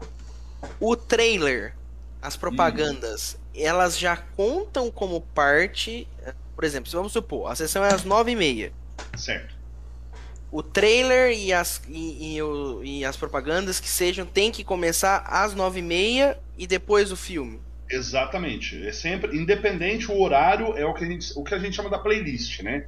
Então toda playlist já contando trailer e propaganda, ele inicia na hora que está mostrando que vai começar o filme. Entendi. Então, por exemplo, se 9 horas da noite é para startar o filme, então 9 horas da noite vai começar a propaganda, vai começar o trailer, aproximadamente 5 minutos ou 6 minutos, dependendo a quantidade de propaganda e trailer, aí o filme começa. Entendeu? Geralmente é assim que funciona. É tá. só quando a distribuidora pede muito assim, ó, tipo, ah, eu não quero passar trailer, porque às vezes o filme. Mas é muito difícil acontecer isso. Geralmente eles querem sim que tenha uma, uma passagem de trailer, e às vezes é da mesma distribuidora, às vezes. Pra vocês terem uma ideia, tem distribuidora que não gosta nem que trailer de outra seja passado no dela. Nem trailer. Entendeu? Então, assim, tem toda uma burocracia. Mas aí o que acontece? Os disparos de projeção, que hoje, por ser tudo automático, né, da parte digital, eles são automáticos. E aí, se a gente não segue aquela lista muito específica das chaves de acesso, a gente bloqueia um filme inteiro por causa disso. Só que tem distribuidora que te manda uma chave de acesso com um tempo muito estendido. E aí, já, como já deve ter acontecido, tem gente que consegue chegar lá e às vezes eu falo, galera, a gente vai conseguir atrasar um pouco, uns 10 minutinhos a projeção, porque eu sei que não vai dar problema. Agora tem umas que a chave de acesso ela vem tão. Tipo assim, o filme vai acabar 9h55. 9,56 a chave já não funciona mais. Então é, é nesse nível, sabe? Eles colocam para não ter problema, eu acho que de vazamento ali, de cópia, né? Ilegal, para não ter nada. Então tem esse, esse porém da parte digital. Ela é muito boa porque ela nos dá uma, uma autonomia muito legal, assim, um controle muito bom, de não ter que ficar, sobe lá, mexe na projeção, desce, faz isso, nossa, troca o rolo, vê não sei o que. Não, é tudo muito ali. Você entra no computador, mexe tudo, belezinha. Só que também tem essa, essa parte que a gente não consegue ter esse controle porque depende de distribuidora. Entendeu? E aí é onde gera todo essa, esse desconforto, às vezes, para os clientes. Eu entendo isso totalmente, né? não, não tem nem como negar que isso acaba acontecendo. Só que aí é onde vem meu apelo agora, que é onde entra um pouquinho o seguinte, um pouquinho da, de, de, consciência de cada um. O que, que acontece? Uma vez eu até cheguei, teve um cliente que veio muito bravo falar comigo, e aí eu conversei com ele tudo, porque nós tínhamos um filme, o que, é que estava passando? Se não me engano, acho que foi no Homem-Aranha mesmo. Ah, eu juro pra você, eu acho que o filme começava, tipo assim, vamos dizer assim, 9 horas da noite. A gente tava com sessão quase lotada. Quase lotada. Faltava 15 minutos para começar o filme. Tinha, tipo assim, cinco pessoas esperando só. Cinco pessoas esperando. A hora que faltava 10 minutos para começar o filme, todo mundo começou a chegar junto de uma vez e todo mundo querendo comprar pipoca. e aí acaba gerando aquela situação que foi. Até cheguei a comunicar né, falei isso pro cliente de uma forma. Tentei explicar para ele que é o seguinte: mesmo que eu tivesse ali 10 caixas, 20 caixas, se todo mundo resolver chegar faltando só 10 minutinhos para começar o filme, para comprar pipoca ainda, acaba gerando um, uma fila enorme. Não tem o que fazer. A gente pode ter ali 30 funcionários, não vai conseguir atender essa demanda, porque são 200 pessoas. Entendeu? Então, assim, a gente sempre fala pessoal: ó, se não for comprar nada, você pode chegar faltando 5 minutos pro filme. Não tem problema nenhum, porque você já pega, entra na sala e acabou. Mas se for comprar alguma coisinha, tenta vir até uns 20 minutos antes. Porque aí compra tranquilo, o pessoal já consegue ficar com a notinha na mão, já fica um produto ali, já entra na sala, é tudo melhor. Nossa, quando, às vezes acontece ter sessões que a gente fala, ah, essa sessão vai pegar. Nossa, a sala tá lotada, da meia hora antes já começa a chegar gente, a gente já vai servindo, pá, pá, pá, coloca na sala, começa o filme, tá todo mundo lá dentro, bonitinho, não atrasa nada, você fala, rapaz, é que o negócio foi bom? Então, assim, tem muito essa questão também do, do pessoal ter um pouquinho só dessa dessa consciência de se for comprar alguma coisinha, tenta chegar um pouco antes, tudo, porque senão acaba gerando mesmo essa movimentação. E tem filmes que a gente consegue sim atrasar a projeção um pouquinho, e tem filmes que infelizmente não tem o que fazer, principalmente quando são pré-estreias. Nossa, pré-estreia é um negócio que é regradíssimo, é regradíssimo, não tem o que fazer. Aí complica mesmo. Nossa, aí não chora mesmo. Não tem o que fazer, não. É, e o detalhe também para falar pro pessoal, né? Todo mundo já foi cinema fora de São José. Nenhum cinema te espera, meu amigo. O negócio não. funciona. É que nem ônibus. Sabe? Ó, deu 10 horas, tô saindo. Velho, tá aqui dentro, vambora. Não tá, pega o próximo. Porque é empresa, cara. É que aqui a gente tem um problema que é bom e ao mesmo tempo é ruim, é que a gente mora numa cidade pequena, então eu tenho acesso a você, entendeu? Uhum. Agora eu vou chegar no cinema, sei lá, num shopping em Ribeirão, Campinas, São Paulo, velho. É assim, ó, a sala 3 é lá. Um grande abraço e até a próxima, entendeu? Exato. Se a fila tá enorme para comprar pipoca e você não chegou antes. E é por isso que você vê. Azar o seu. É. Azar o seu. E, e, por isso que você chega lá, tem sempre fila. Porque os caras sabem, ó, você quer pipoca, velho? Já compra. Porque você vai sentar, você vai levantar no meio do filme para perder. O negócio é Exatamente. comprar e no, no banheiro, meu amigo, que nem você vai assistir Batman. Se você chegar lá e no meio do negócio o Batman tá lá dando porrada nos caras, você tem que levantar pra ir no banheiro, claro que acontece, mas, né? Ou, ah, eu não me deu vontade de comer pipoca agora. Não vai dar, é. Alguém, alguém vai ficar sem alguma coisa. Ou vai ficar apertado durante três horas, ou vai ficar passando vontade com a pipoca leve. Não tem o que fazer, cara. Não, é assim, eu ainda falo, ó, a gente tem opção, eu falo assim, né? Eu acho que todo cinema tem, na verdade, de, por exemplo, ah, vou comprar meu ingresso antecipado. Entendeu? Você pode comprar os produtos antecipados também e ficar com a nota. Aí você só chega no dia e retira. Você não precisa nem passar no caixa de novo. Entendeu? E às vezes a pessoa deixa para comprar na hora. É lógico que às vezes é melhor, porque não sabe como é que se até lá resolveu comer um lanche, se não resolveu tal. Eu até entendo. Mas é o que eu falo, gente, sempre que puder, chega um pouquinho antes, pelo amor de Deus. Porque a situação é, às vezes é difícil e infelizmente foge do nosso controle. Não tem muito que, o que a gente fazer, não. Mas nós tenta. De vez em quando nós tenta fazer alguma coisinha lá. Faça essa gentileza, cheguem antes, hein? Ah, é, e, e, por favor, né? Nossa, não, ah, não, já que é pra chorar, peraí. gente, pelo amor de Deus, quem estiver escutando isso, qualquer cinema que for, quem estiver assistindo a live, você que você, tô falando com você que tá aí assistindo a live, por favor, gente, vai no cinema, joga seu lixo no lixo. Ah, não, pelo amor de Deus, isso é ridículo por favor, pelo menos a sua latinha de refrigerante, a sua garrafinha de água, o seu balde, a sua pipoca, joga no lixo, pelo amor de Deus. Eu, é, é, sério, tem muita gente que eu sei que faz isso sim, a gente vê tem salas que dá até gosto de ver, mas infelizmente tem gente que ainda não, não tem essa, esse, se é que posso dizer, costume, qualquer coisa. Mas eu digo assim, faça isso, pega o seu lixo, joga ajuda a gente. Porque de uma sessão para outra, quanto mais limpo tá a sala, mais rápido a gente libera o pessoal entrar. E uma outra recomendação que eu deixo para todo mundo aí, o, o, o, Gabriel acabou de falar que a gente não tá livre da sessão ter algum problema, de alguma coisa estragar. Então, gente, guardem o ingresso, guardem o comprovante do seu ingresso. Nossa, tá? É não joga fora. Até a hora de sair. Espera o filme acabar. Espera o filme acabar. Na hora que o filme acabar, você pega o papelzinho e joga no lixo que tem na saída. A gente não, a gente não pode nunca. É, qualquer coisa que você. Qualquer coisa de entretenimento que você for é, consumir, até show, teatro, o que quer que seja, guarde o comprovante, porque você não está livre de ter um problema no meio e você precisar ter. É, você precisar ser ressarcido e outro dia, então guarde, tá? Além de ser nojeira, que o Gabriel não quer falar, que é nojeira jogar coisa no chão, é coisa de gente porca sem educação, guarde pra ter os seus direitos caso você precise voltar no cinema, que dê algum problema, tá? Guarde também. E quem joga é, lixo no chão, e principalmente dentro de cinema, em qualquer coisa, é coisa de gente suja sem educação. O Gabriel não quer falar, mas eu falo. é muita falta de educação. É falta de é, respeito com o próximo, principalmente, cara. Ah, tem a dor. Não, isso aí é. Infelizmente, hoje. Eu queria falar que não. Mas infelizmente, hoje acontece muito. Ainda teve um, um dia, né? Comentando rapidamente. Eu até lembro de agradecer muito o Márcio. Foi lá, o Márcio Barbosa, foi lá assistir. Ele chegou a rapidamente fazer um vídeo mostrando a situação da sala porque tava caótica. Ele ainda falou, gente, por favor, vamos pegar seu lixo. Olha o jeito que fica aqui pro pessoal limpar tudo. Ainda ele pôs a mão ali, sabe, ajudou a gente e tal. Então, assim, galera, quem puder, é coisinha simples. Comeu tua pipoca ali, cara, embrulhou tudo, joga fora na hora que for sair e tal. Isso aí parece que não, mas nos auxilia tanto. Ajuda demais. E o que o João falou é importantíssimo. O ingresso não é só ingresso. Ele é o teu comprovante, entendeu? É teu recibo.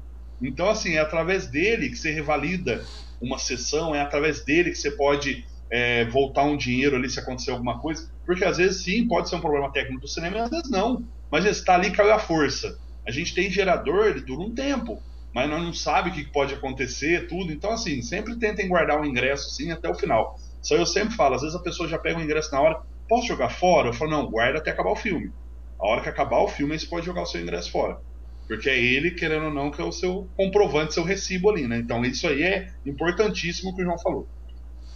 E larga a de ser porco.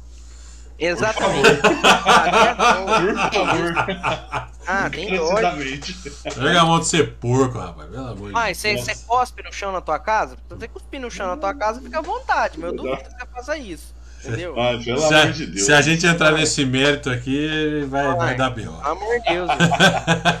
Vai. Vai dar pior porque alguém vai te responder que gosta. Aí vai dar merda. Aí, aí, aí, você vai ficar sem argumento. Aí acabou. Aí a pessoa já ganhou. Não, pelo amor de Deus, não façam isso assim. Bom, mas aproveitando aqui pra gente explorar, a palavra é essa, explorar um pouco mais o Gabriel aqui hoje, né? Acho que é muito legal tudo isso que a gente tá descobrindo do cinema tal. Mas antes do cinema, né? Vou rebobinando uma fita que já não existe mais, que hoje tá tudo no digital. É... Vamos falar um pouco do que é a, a, tua vida na internet. Que eu acho que é muito interessante também, porque é, hoje todo mundo te conhece como o. o... hoje todo mundo te conhece como o Gabriel, o gerente do Cinear e tudo mais. Mas eu vou falar nós, porque eu tava, fiz parte disso. Já estávamos no cinema, na tela grande. Olha, se alguém puder perguntar para mim, você já apareceu na tela grande do cinema? Eu vou falar já. Eu já apareci. Eu já apareci. Né? E a gente é, teve, teve, tem uma história muito legal no mundo digital também, né? Que, se eu não me engano, começou em 2017, né? Já foi é... 2017. 17, é isso 17, 2017, no 2017. começo de 2017, né, no qual a gente é, empreitou novas loucuras aí, no qual você continua até hoje é, focado mais em games, obviamente, né? Uhum. Mas vamos, vamos falar um pouquinho dessa parte, Porque além antes disso, vou voltar mais a fita ainda. Pode, pode Estou voltar, rebobinando a fita agora aqui. Vou voltar. Estou sem o somzinho da fita rebobinando, senão eu colocaria aqui. Eu, eu, eu queria. Eu falei pro João semana passada que eu ia lembrar muita coisa aqui, porque é legal falar sobre isso. Então a gente vai falar de coisas que pessoas pioneiras fazem na nossa cidade, né? E aí eu não poderia deixar de falar sobre uma lojinha de RPG que a gente já teve, para quem sabe o que é RPG, o jogo RPG, né? Que é o jogo de interpretar personagens. Roll, ó, deixa o, deixa o professor de inglês Ah, fazendo. Faz favor. Vai lá, vai. Role, role playing game. Isso. Tá? Role playing game. Esse negócio aí, pior aqui, ó. Exatamente.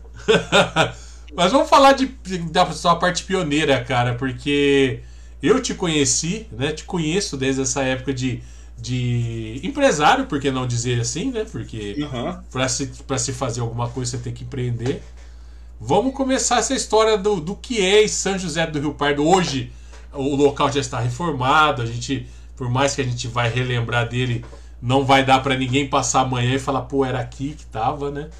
Mas Sim, sim. de onde que começou o, o Gabriel empreendedor? Vamos esquecer agora, os- vamos esquecer de 2009 para frente e vamos voltar lá atrás agora. Vamos voltar, vamos voltar. Já faz 84 anos. Mas ó, então, Você é imortal, Quem- então. Ó, quem pegou, quem pegou a referência pegou, tá? Não vai ser, aí o pessoal vai já ser entendeu. explicado aqui não, tá bom? Não vai ser explicado aqui. Ah. Bem, mas vamos lá então. Mas, cara, na verdade foi assim, ah, se não me engano, pelo, né, pelo que me lembro aqui, ah, o que aconteceu foi numa conversa casual que eu tive com um colega, o Rafael Conso, o Rafa aí, um abraço pra ele. Eu lembro que a gente estava conversando, a gente já tinha o costume de jogar RPG de mesa, né? Então a gente estava conversando e tudo, e numa dessas conversas saiu o assunto e se nós abríssemos uma, um local, na verdade, eu nem pensava no termo loja ainda, um local onde a gente pudesse ensinar as pessoas a jogarem RPG. Cara, e-. Isso é pioneiro demais, velho. Puta É, gente- que olha, não. sabe, gente- Nossa. Isso aí, nossa, isso aí foi assim. Porque o que, que acontecia? Nós tínhamos o conhecimento de pessoas que jogavam, mas ainda mais a gente tá falando uma época que a internet não era tão assim, tipo, então era. era Eu tô falando de época de. Lan House, galera. Lan É, House. Pelo amor de Deus. Pra jogar vídeo. Ah, vamos jogar a galera tudo junto. Vamos jogar um Age of Empire em 20 pessoas. É, É, Lan House. Counter-Strike, É. Counter-Strike. Não, É, não é uma coisa que você fazia de casa, que você tinha internet de. Ah, mas hoje a internet é uma porcaria, meu amigo. A gente tá falando de IG, meu, irmão. meu amigo. Tava falando de comprar revista gamer pra vir o, o CD da IG pra, pra ter 30 dias grátis, meu amigo. É, você vê lá, você pegava aquele CDzinho branco da AOL. né? Isso, AOL, nossa. Meu Deus, a É. não era É. nem- não, não tô falando de UOL, não, galera. Tô falando de Ah, AOL. é American. Online, é isso aí. É, então assim, eu lembro que numa, a gente jogava muito tudo, e aí veio essa ideia de, pô, se a gente tivesse um lugar pra tentar passar isso aí, por quê? Pra quem desconhece, vamos falar com o pessoal aí que não- infelizmente não sabe. Quando eu digo infelizmente, é infelizmente mesmo, porque deveria saber. o que que acontece? O RPG de mesa, ele é um, um jogo de interpretação de personagem. Então você vai simular ali toda uma situação. Nós temos um narrador na, na mesa ali para alguns jogadores, pode ser três, quatro, cinco jogadores, e ele vai narrar algumas situações em um mundo fictício e os jogadores vão reagir a isso e juntos eles vão contar uma história. Resumidamente, é isso Perfeito. o RPG. Perfeito. E Por aí, isso, que ele, né? por isso que ele é um role playing game. Você faz um papel e joga interpretando esse jogo. É por isso. Interpretando Beleza? esse papel. E aí, no meio disso, nós queríamos, achava que era muito interessante mais pessoas saberem disso. Porque pra nós, e olha que nós estamos falando que na época, 17 anos, 18 anos, era uma ideia assim de, pô, se pra nós isso faz muito bem, vamos começar a procurar informação. E a gente ficava sabendo de outros lugares, quando digo lugares assim, países e tudo mais, onde as pessoas usavam isso como terapia. E aí você fica naquela assim, pô, será que se a gente levar isso pra mais pessoas não vai ser legal? tal. Na época, sonhar não paga até hoje, né? Então, assim, na época a gente pensava, pô, vai que a gente consegue chegar numa escola, num horário fora, assim, como se fosse um extra ali, e poder ensinar RPG pra galera.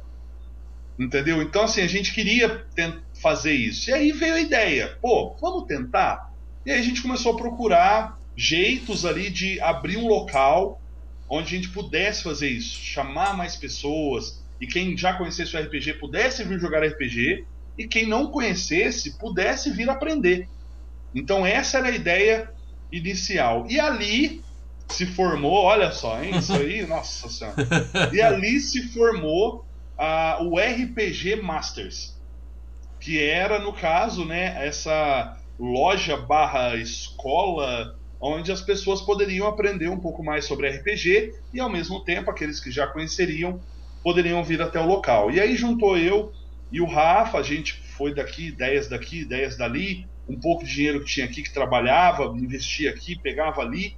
E aí no meio de toda essa situação, a gente conseguiu, aonde hoje não existe mais, como o Rodrigão falou, mas bem antigamente, na esquina, no centro da cidade, ali bem próximo à praça, nós tínhamos, quase de frente aonde era o Rio Pardo antigamente ali, nós tínhamos também um shopping de sorvete, e no porão do shopping de sorvete uma portinha onde nós alugamos e criamos ali a RPG Masters, onde antigamente também, se não me engano, acho que foi um lugar de Xerox ali também. Foi, foi, foi. Né? E aí nós chegamos a abrir, a inaugurar a nossa lojinha ali. Ainda me lembro até hoje que nós fizemos a inauguração com um texto narrado pelo Chiconello, da rádio, ele fez uma narração muito legal pra gente. Nós bolamos um texto muito legal falando sobre estratégias de batalha, sobre generais que já simulavam batalhas. E a gente mesclou isso ao que seria o RPG hoje, você simular as coisas né, e tudo mais. E aí nós fizemos uma inauguração muito legal, tinha teve bexiga, foi tudo eu e o Rafael fizemos assim, nós pintamos o local na mão, nós fizemos todo. Não teve, não, não mandou, né? Não. Foi tudo nós que fez mesmo. Nós fomos lá, pintamos na régua, fizemos ali uma fonte diferente, sabe? Tentamos fazer todo um esqueminha diferente pro local. E então inauguramos a nossa. É o que a gente sempre falou de lojinha ali do, do, do RPG. E foi ali então que realmente muita coisa, tipo, foi onde deu esse estalo primeiro, eu acho que de Gabriel querendo, mano, eu quero criar alguma coisa, que é o que você falou, vamos empreender, né? Vamos tentar fazer alguma coisa aqui. E foi lá que eu tive a oportunidade de conhecer o Rodrigão aí, que eu lembro até hoje, chegar lá, talvez meio. O que tá acontecendo nesse lugar? O que, que, é isso aqui? E aí você chega lá, e aí, tal, né? Meio perdido ali na vida tal. E aí eu lembro dele comentar, pô, faz muitos anos que eu não jogo RPG, e não sei o que, tipo, que ele comenta até hoje, sempre falou dos amigos dele e tal. Nossa, joguei muito RPG com meus amigos e tal, mas agora faz muito tempo que eu não jogo. Aí eu falei, não, beleza, vem jogar com a gente. Cara, famoso por. Ô, Gabi, você lembra, você lembra que ano que foi a lojinha, cara? Cara, então vamos lá. Se não me engano, posso estar muito enganado, mas eu acho que ou foi 2007 ou foi 2008. Foi um desses dois anos. Se não me engano, acho que foi 2008. Porque eu lembro que logo em 2009 foi quando eu tive de fechá-la, que aí foi quando eu comecei a trabalhar em outro local. Verdade. Então, assim, se não me engano, foi 2008. É, foi porque quem me apresentou a lojinha, na verdade, foi a Tatá. Eu estudava com a Tatá. Ela, né? Eu estudava com a Tatá e, sei, cara, numa roda ali de professores perguntando o que você gosta, que deixa de gostar, eu falei, cara, eu gosto muito de RPG. E a Tatá falou, cara, você conhece um lugar? Olha só, cara, olha, nossa, é foda, essas coisas é muito foda. Eu falei, como assim um lugar que tem RPG aqui em São José? Não tem tal. Eu falei, ah, você tá, tá, tá delirando, meu? Não, eu jogo, tal, tal. Eu falei, cara, meu Deus do céu, na época eu não tinha carro para ir lá. Que eu ia, falei, cara, se eu, se eu tivesse carro agora aqui na escola, eu ia lá bater lá agora só pra olhar, né? Ela falou, vai lá e tal, tal. Eu falei, tá bom, né? Nossa, na hora que eu cheguei lá, eu falei, I don't believe it. Estão, estão no paraíso, né, Rodrigo? Nossa senhora. Aqui é o fim do arco-íris, só pode, cara. Porque, meu, meu amigo, cara, eu acho que foi uma coisa assim tão impressionante para mim, né? Porque eu jogo RPG desde os anos 90, né? E aí depois os meus grandes companheiros de RPG foram para outra cidade por causa de faculdade e tudo mais. Então, quer dizer, o que era semanal se tornou às vezes anual, né? E muitas vezes é, um ano sim ou não, porque é, você sabe como que é, né? Então, é, é, talvez seja mais fácil hoje que tá todo mundo trabalhando do que na época que estuda, porque a grana é curta, mora longe, para vir é olhe lá quando, né? Muito difícil. Muito difícil. E aí praticamente a gente teve que, entre aspas, encerrar é, é, essa, essa toda, toda essa semana uma contar uma história, participar da história, que é a parte mais legal. Fazer e participar é uma delícia. E aí quando eu descobri, falei, ai Dom Beliavede. Cara, aí, aí foi que eu tive a oportunidade de conhecer o Gabriel, o Consul eu já conhecia de, de, da escola, né? É, também nesse ano eu também estudava com o Consul. É, então foi ali que conheci muitas pessoas diferentes, no qual tenho contato até hoje com várias delas, né? E no caso do Gabriel, acho que é o que eu tenho mais contato, podemos dizer assim. E foi realmente. Se um dia alguém for escrever um livro sobre os pioneiros em São José, teu nome tem que estar tá lá. Porque. não, isso aí não, não é por causa de amizade, não, é verdade. Porque tem que ter. É, a ideia é muito boa, né? A gente sabe que o sistema, o RPG é muito bom também, mas querer levar isso para mais pessoas é realmente uma, uma um, levar no peito e saber o que realmente está fazendo e falando, porque a gente acho que hoje menos, né? Ou talvez da mesma proporção, porque eu venho de, como eu jogo RPG há mais tempo, venho de, de matérias em jornais dizendo besteiras enormes sobre é isso e, e o jogo que matou, que fulano. Mas é, como a gente sempre teve e sempre vai ter o esquema de falar o que se escuta sem saber o que está falando, então não vai ser de ontem, não vai ser de hoje, não vai ser de amanhã. Então isso é o de menos. Mas eu vou falar para você uma coisa, vou falar para todo mundo que está escutando alguma coisa, que conhece o RPG, que às vezes está parado ou está jogando, mas a gente está num momento que quando a gente entra numa pandemia, a gente vê a diferença que faz quando você pode ter contato com muitas pessoas. Principalmente quando as pessoas pensam ao contrário de você. E quando você está participando de um sistema desse, independente de história que for, é, você está interagindo com pessoas que você não está 24 horas focado que você é o personagem X ou Y. Então você está ali batendo papo e tudo mais. E no tempo que você não está jogando, você está com o cara do lado ou marcando alguma coisa e tal. Isso traz um crescimento muito grande. Principalmente para quem é muito retraído, muito tem muita vergonha, ou que de repente gosta de muito daquelas coisas e não tem um lugar para explodir, sabe? Porque é muito legal isso, você fingir que você é alguém em certos momentos ser bom, né? Contar uma história, criar um personagem e às vezes baseado em algum trauma teu, alguma outra coisa, isso é muito legal. Eu já fiz isso, é muito bom. Então eu acho que é, é, é nessas horas que você vê que a importância de, de, de, ter contato, de ser. Por isso que a gente fala hoje né, sobre jogar RPG do jeito que a gente está aqui, digital e tudo mais.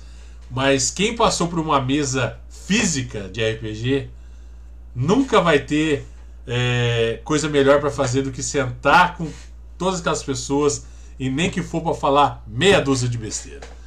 Entendeu? É, essa é a verdade. É, é bom demais. Mas é, é, muito. É muito bom lembrar disso porque marcou. Né? A, a, vida da gente é marcada por muitas fases, e essa foi uma das fases que eu achei que eu estava na era de ouro do meu RPG, e eu consegui manter a era de ouro, né? No, no, passei para a era de prata e bronze mais para frente, então foi muito bom, cara. Muito bom. Não, mas é bom, cara. Eu sempre falo muito bem do RPG, porque é o que a gente fala. Para quem, né, gosta. Isso aí funciona para quem gosta de jogo digamos assim, porque quando a pessoa pensa muito em jogo, ela pensa às vezes no, no videogame, no computador, ela vai muito para a parte eletrônica e esquece que existem outros meios, assim como você tem um jogo de tabuleiro, assim como você tem jogo de cartas, né? E outras coisas você tem um RPG também. E aí a questão é que isso aí que o Rodrigo falou é muito importante. Para quem realmente, assim, às vezes tem até um problema com para socializar alguma coisa, o RPG ajuda demais. É bom como terapia. Quando eu falo como terapia, por quê? Vocês imaginam que ali é onde você vai ser uma outra pessoa, digamos assim, onde você vai lidar com problemas diferentes. Você, por um instante, por algumas horas, talvez, você sai do seu mundo um pouco, sabe? Para ir para um lugar de mais fantasia, para ir para um lugar que talvez vai ter uma investigação de um crime, alguma coisa. Então você consegue né, simular várias situações ali, né, que o RPG proporciona. Eu acho que foi isso que, que despertou muito essa, essa coisa, que acaba ajudando também em querer empreender, fazer as coisas, que é a questão do, da criação. Eu, se tem uma coisa que eu gosto de fazer é criar. Eu adoro. Falou que era para criar história, criar alguma coisa, eu sempre gostei. Eu me lembro até hoje, quando eu estava estudando ainda no ensino médio, houve uma época lá em que, ah, todo mundo vai lá, faz uma como é que fala? Um, se quiser fazer um poeminha, se quiser fazer uma crônica rapidinha aqui de uma, duas páginas, a gente vai publicar num livro. Eu lembro até hoje quando vocês lá no Euclides da Cunha. Falou, vai publicar num livro, tal, não sei o quê. Eu fui o único que fui lá e criei uma história de 25 páginas. Caramba! E aí eu lembro até hoje que o professor chegou para mim e falou assim: Mas por que você não faz mais coisa disso? E aí eu ficava tipo, ah não, só queria essa história. É que né, falou que era para fazer uma história, eu fiz essa aí. Falou, mas essa aqui tem 25, eu pedi tipo uma ou duas páginas. ah não, é que eu queria contar uma história mais completinha. Entendeu? É. E, tal. e aí eu lembro até hoje. Então, assim, foi ali que eu comecei com essa coisa. E o RPG me proporcionou isso. Né? Para quem entende um pouco sobre RPG, tem a questão do mestre, como eu disse, o narrador, né? E ele me proporcionou poder contar essas histórias, principalmente quando ela não é do meu controle total né? Quando os jogadores interagem, eles fazem cenas, criam momentos que são icônicos, emocionantes, sabe? Isso é muito bom. Então, assim, a minha vontade era passar. Eu queria que todo mundo pudesse jogar RPG. Falei, não, beleza, vamos passar isso pra frente. Vamos fazer com que todo mundo pudesse jogar. E aí foi onde começou. Eu acho que ali foi um, realmente o start dessa vontade de querer criar alguma coisa. Mas aí é lógico que igual o Rodrigo comentou, por exemplo, ah, às vezes a gente começa a estudar, começa a fazer uma coisa, aí você se desprende às vezes dessas coisas e tudo mais. Houve uma época assim em que eu tive que ter eu tive uma mudança na minha carreira ali tudo, e aí eu tive que fechar, infelizmente, a lojinha ali, e aí eu fiquei praticamente ali muitos anos sem pensar em algo assim. Até que depois de 10 anos que eu estava trabalhando nesse mesmo local, é, infelizmente eu tive um problema, é, né, eu tenho um problema na minha coluna, e aí eu fiquei afastado durante um tempo, daí o Rodrigo vai lembrar disso aí, eu fiquei afastado durante um tempo, e novamente, em uma conversa casual, informal, a gente estava numa roda de amigos, quando veio a célebre situação de, ou, oh, e se a gente criasse um canal no YouTube? Cara, ai meu Deus do céu. Foi, foi numa conversa assim que a gente falou: e se nós criássemos um canal no YouTube? E aí você pensa assim, aí que vem uma situação, né? Que às vezes o pessoal pensa, não, criar canal no YouTube, São José do Rio Pardo. Tem muita gente que às vezes só de olhar essa situação fala assim, bobeira. Entendeu? A pessoa já desprende. Não vai dar em nada, não vai dar em nada, esquece. Então, a pessoa vai muito nisso.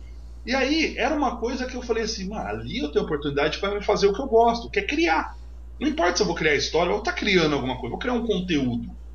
Então, isso já me trouxe uma, sabe, uma, uma coisa assim, tudo. E aí eu vou, o Rodrigo, na hora que ele quiser, ele me corrige aí que eu vou começar a passar na frente de tudo, que ele mandou vocês dar a oportunidade de falar, agora eu vou falar também o tanto que eu quero. E aí, o que que acontece? Eu lembro até hoje a gente estava na mesa, tudo, nós estávamos em quatro pessoas, estava eu, Rodrigo, mais dois amigos.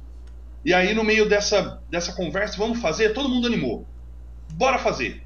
Só que é lógico que naquela, naquele calor do momento, às vezes todo mundo quer fazer, mas a gente não sabia ainda de todos os empecilhos que, que acarretavam na frase vamos criar um canal no YouTube, entendeu? Não era simples assim. Tinha muita coisa por trás, teve muita coisa por trás. E aí, no meio de, da, das pequenas barreiras que já apareceram, digamos que já foi suficiente para um virar ali e falar: oh, não, não quero mais. O outro virar ali e falou: oh, infelizmente não vou conseguir continuar. Mas aí o Rodrigo, meu amigo aí, chegou: não, nós vamos continuar. Nós vamos fazer. O detalhe desse, de, desse acontecimento onde não, oh, não vou poder, um não vai dar. Não tinha saído nem o primeiro vídeo do canal, praticamente. Não tinha saído, não tinha saído o primeiro vídeo ainda. Nós tínhamos apenas feito algumas gravações já para testar, ver como é que ia ser, né? E tudo mais. Tínhamos pensado em nome e tudo. E aí, assim, então não tinha nenhuma ideia, sabe? O negócio estava bem cru ali ainda. Era só a gente estava jogando no papel o que seria interessante a gente fazer. Tipo assim, ah, o que, que tem hoje no mercado digital, digamos assim? O que, que o pessoal quer consumir? O que, que eles mais consomem? O que, que tem uma deficiência? O que, que é? O que, que não é? E é lógico, ali também a gente estava tudo sem experiência nenhuma nisso. Eu não tinha experiência, o Rodrigo não tinha, ninguém tinha experiência com isso. Não fazia nem ideia como é que funcionava.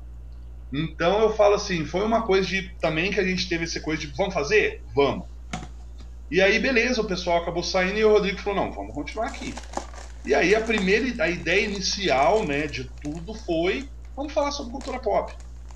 Então vamos falar de filme, vamos falar de série, vamos falar de jogo, vamos falar de RPG, vamos falar de HQ, vamos falar de tudo isso aí. Cultura nerd em geral aí, vamos falar de cultura pop e tal. Vamos fazer isso aí então? Vamos. E aí a gente né, criou o, o, o tão querido, pra, pelo menos para mim, eu tenho certeza que o Rodrigo também, o, o For Nerds, que nós criamos ali na, na época tudo, e dali veio a ideia inicial, vamos começar a fazer os vídeos. E rapaz, eu lembro que era uma loucura, porque eu não tinha um computador bom, o Rodrigo, acho que na época nem um computador tinha, né? Não tinha. E aí eu, eu não sabia editar vídeo, não sabia fazer nada disso. E aí eu lembro que eu assumi, falei, não, deixa que eu edito, eu vou aprender, eu vou ver tutorial na, na internet, deixa que eu vou aprender a fazer isso aí. E aí comecei a, faz, a aprender as coisas e tudo mais. E aí a gente começou a gravar, e aí eu, bem quando a gente falou, vamos fazer o canal, eu tive que voltar a trabalhar. E aí a gente ia pegar horários da noite, que às vezes, tipo, a gente ia começar a gravar nove e meia, quase 10 horas da noite para terminar meia-noite. Pra depois editar. Manhã, entendeu? Para depois, no outro dia, antes de trabalhar, editar, para mandar pro canal. Era uma loucura, entendeu? E aí, só que também é aquela situação que você fala, tudo serve de laboratório. Tudo você acaba gerando muita experiência. Só que além da experiência, chegou um momento que a gente começou a conseguir levar o Fortnite por uma situação talvez inimaginável pra gente até então. Que foi, eu acho que o passo mais importante. Foi legal quando a gente começou, pega um patrocínio aqui, faz uma coisa ali, isso aí foi muito importante. Mas eu acho que o passo legal foi quando a gente começou a ir para evento.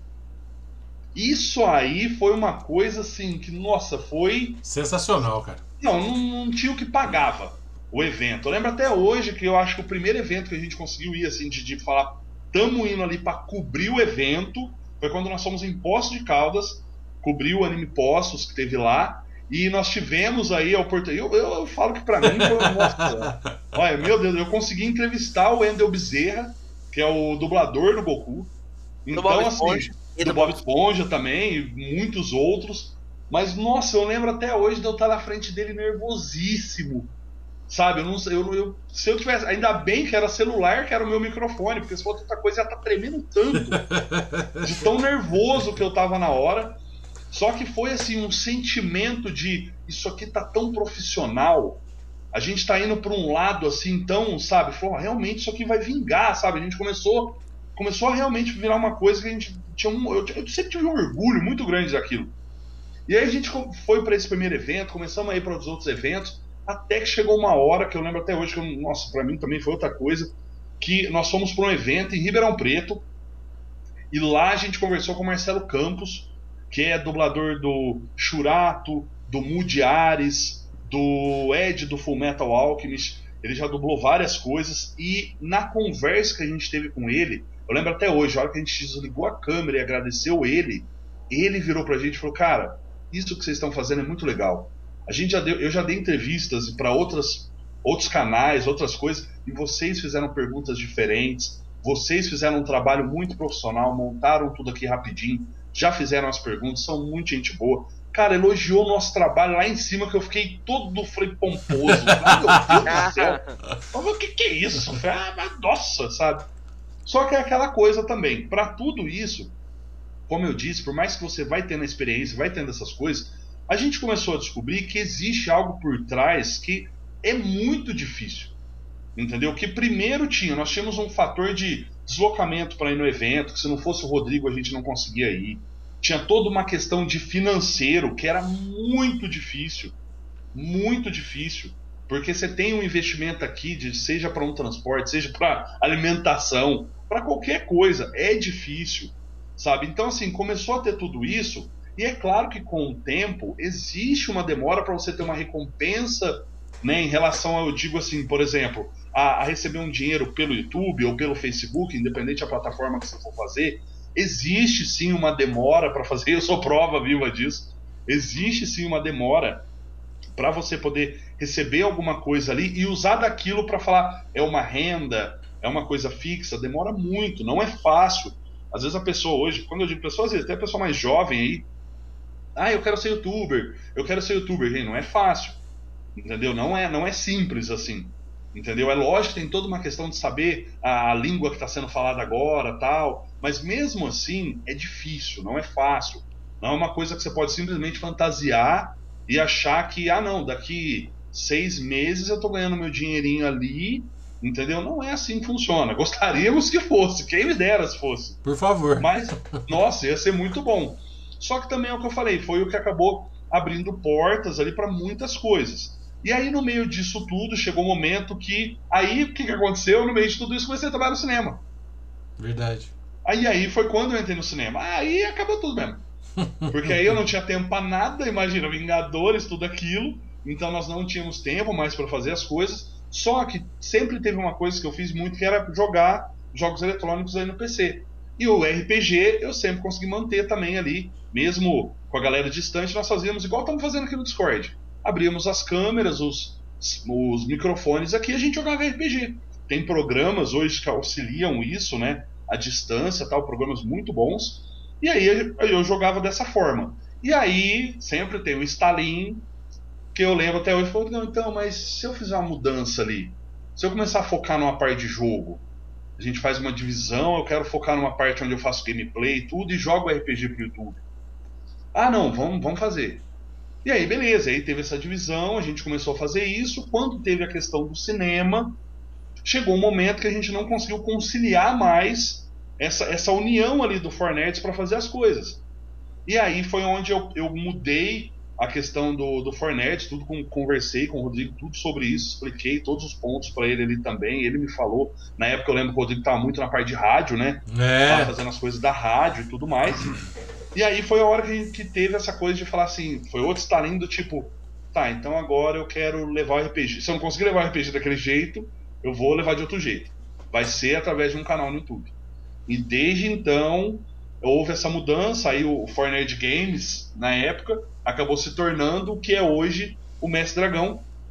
E então nós come, né, eu comecei a fazer essa parte toda de RPG e games aí, que é o que eu gosto de fazer, criar e fazer história e tudo mais. Isso aí eu acho que dá para manter bastante. eu acho muito interessante pontuar aqui, né? Porque a gente, é, querendo ou não, muita gente conhece a gente como Fornetes até hoje, isso é muito bom. Sim. Eu gosto muito quando alguém, pô, tá. Na época do cinema que a gente tava na tela do cinema, então, nossa senhora, é muito. É, é muito bom isso aí também.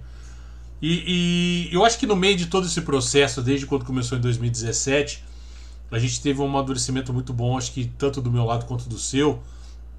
Foi quando a gente fez tudo isso junto, né? A gente batalhou muito, foi para longe, era domingo, o nosso único dia de folga saía às 7 horas da manhã e voltava. Mentira! Na época a gente não saía às 7 horas da manhã, a gente fazia a rádio das 10 às 11 da manhã, saía da rádio, ia pro evento, ficava o dia inteiro, sabe? Tirava foto e tal.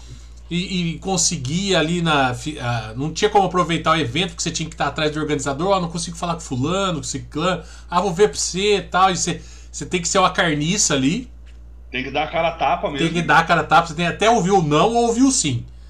Porque senão, se você parar, fulano vai vir para mim, vou sentar aqui tomar uma aguinha, você vai ficar o dia inteiro esperando acontecer. Acho que teve muito isso, né? Até chegar ao ponto que a gente viu que esse não era o foco. Por mais gostoso que fosse, era, era a gente tinha que expandir para outros lados, né? Dar uma chatada e ver o que a gente ia fazer. Porque aí a gente começa a ver é, interação com os vídeos, né? Como você fez há, muito, há um pouco tempo no teu canal, agora na virada do ano, a gente começou a analisar tudo se valia a pena ou não valia, investimento, né? Então tem muito isso. E às vezes tem gente que acompanha alguns certos canais e o cara às vezes dá uma, uma volta e você fala, cara, por que será que ele deixou de falar do A e agora só tá no B? Porque o cara falou, cara, ó, cheguei no meu ponto, a minha especialidade é essa, então aquilo vai ser muito esporádico ou não vai existir mais. E o nosso foco agora é falar só do B e deixou o A para trás. E nisso é, é, me ajudou a ter um crescimento muito grande na parte de comunicação quando a gente foi para a rádio, porque aí eu também, fora o, o programa do Fornetes, consegui colocar outros, outras é, ideias que eu tinha de programa para a rádio no ar também, parte de música e tudo mais. É, na verdade, o, o, o Blackcast é, faz parte do embrião que começou lá atrás, entendeu? Então, é tudo isso foi se juntando e vindo é, até o momento que, infelizmente, a gente, ah, por causa de serviço e tudo mais, a gente não teve como conciliar até aquele tempo de fazer uma reunião, sentar e ver, porque a gente vê que as coisas mudam. Cara, a, a vida da gente muda tão rápido que por isso que a gente tem que aproveitar o momento certo, aproveitando todos esses eventos, muitos dele. Eu acho que se a gente precisou pagar um evento, o restante a gente recebia convite para ir. E isso para nós era sim. sensacional, entendeu? Até que a gente começou a negar os, o, a, as idas em eventos porque a gente já tinha tomado uma outra posição. Sim, então, sim. eu acho que isso amadureceu muito né, os, os lados. E o que acontece? Uma coisa que o João vai lembrar, a primeira conversa que a gente teve lá em 2021, ou final de 2020, quando a gente estava formulando o Blackcast, é uma coisa muito interessante que é. E eu vou dizer que aconteceu comigo na época do Fornedes é. Não faça do seu hobby um, um, um trabalho forçado, cara. Faça porque você gosta. É. Quando vira obrigação, ou das duas, uma. Ou você vai ser obrigado o resto da vida e vai arrastar aquilo, ou você vai largar uma de uma vez. E eu lembro de uma conversa muito séria que a gente teve no cinema sobre essa divisão, né? De, de saber que cada um tinha que ir para um lado mesmo e, e, e, os méritos, né? No caso, é, tinha que ficar com um para o outro ajudar o outro também a crescer, né? Porque as coisas funcionam dessa maneira. E ajudou muito isso também, né? E a gente sempre se apoia, se conversa e se tem ideias passa por outro. Acho que isso é muito importante, faz parte desse contexto. E que fez o Blackcast surgir veio de toda essa experiência. Começou lá em 2017. Começou com o evento nerd, é, falar de coisas de filmes, nerds e tal. para depois a gente ter. A gente, é, pra você ver como que a vida é engraçada. A gente teve todo um trabalho para ser conhecidos como os nerds da cidade. E depois a gente tem um, todo um trabalho para a gente desvincular e falar que a gente não é só isso. E é a parte mais difícil. Foi e a, a parte, mais difícil. É. A parte mais difícil, porque é, aí já começa quando você precisa de um patrocínio, você precisa ser um, uma coisa um pouco mais neutra, não pode puxar nem. Porque a gente está numa cidade pequena, então as coisas. né? A gente não está em São Paulo que você tem um nicho de, de. Um nicho equivale a 50, 100 mil pessoas. Então é, é difícil. Uma coisa bem mais específica, né? É, então. então... Eu, eu tive experiência também com o canal no YouTube de fazer vídeo, eu sei como é essas coisas. Realmente dá trabalho, não é fácil. Edição de vídeo é um pesadelo. Nossa. É um pesadelo. Edição de vídeo é um pesadelo. Cara, eu vou falar pra você uma coisa. É muito gostoso. É bom. É uma caramba. delícia. Ainda mais quando, quando sai do jeito que você quer. Mas é aquele negócio, um vídeo de 5 minutos equivale a mais ou menos, se você for colocar muita coisa, 5 horas, cara. O Rodrigo, o Rodrigo lembra, o, o, João, que já esteve aqui com a gente também, João Ricardo, meu amigo, me, ele fazia vídeos comigo. É difícil, cara, não é Nossa. é fácil não fazer esse tipo de coisa, sabe? E na época eu escrevia para um site que não era meu, aí dá de escrever sobre notícias de quadrinhos e, games que eu também tomava conta na época surgiu a possibilidade de fazer vídeos pro, pro YouTube, a gente foi fazer, dava muito trabalho, é sincronia de áudio, é, enquadramento de câmera, Meu cara, Deus. é um inferno. E até hoje eu me lembro como é que fazia, como é que tinha que fazer. Aí manda o áudio, aí manda o vídeo, aí dá pau num, aí dá pau no outro, aí, aí tem um pedaço do vídeo que perdeu. A iluminação não tá boa, a iluminação não tá boa. Inferno, então grava tudo de novo porque no, o Chroma ficou uma porcaria. Ah, aqui tá dando eco. Cara do céu, cara. Inferno, cara. E o ruim é quando você descobre, por ser gravação, você, e quando você descobre isso depois? E já gravou. já gravou, não tem o que fazer. E aí você fala, tá, agora se vira pra cortar isso aí e fazer ah. funcionar. Nossa, ah, meu cara. Nossa, não é fácil. Não, não, não é. é. Mas não é, é, o que eu falei. Eu, eu acho que isso é bom o pessoal saber que existe toda uma dificuldade em tudo que você vai fazer. É sempre bom dar uma pesquisada antes, ver como é que funciona ver se é daquela forma mesmo, porque às vezes a gente vê só o lado bom do negócio.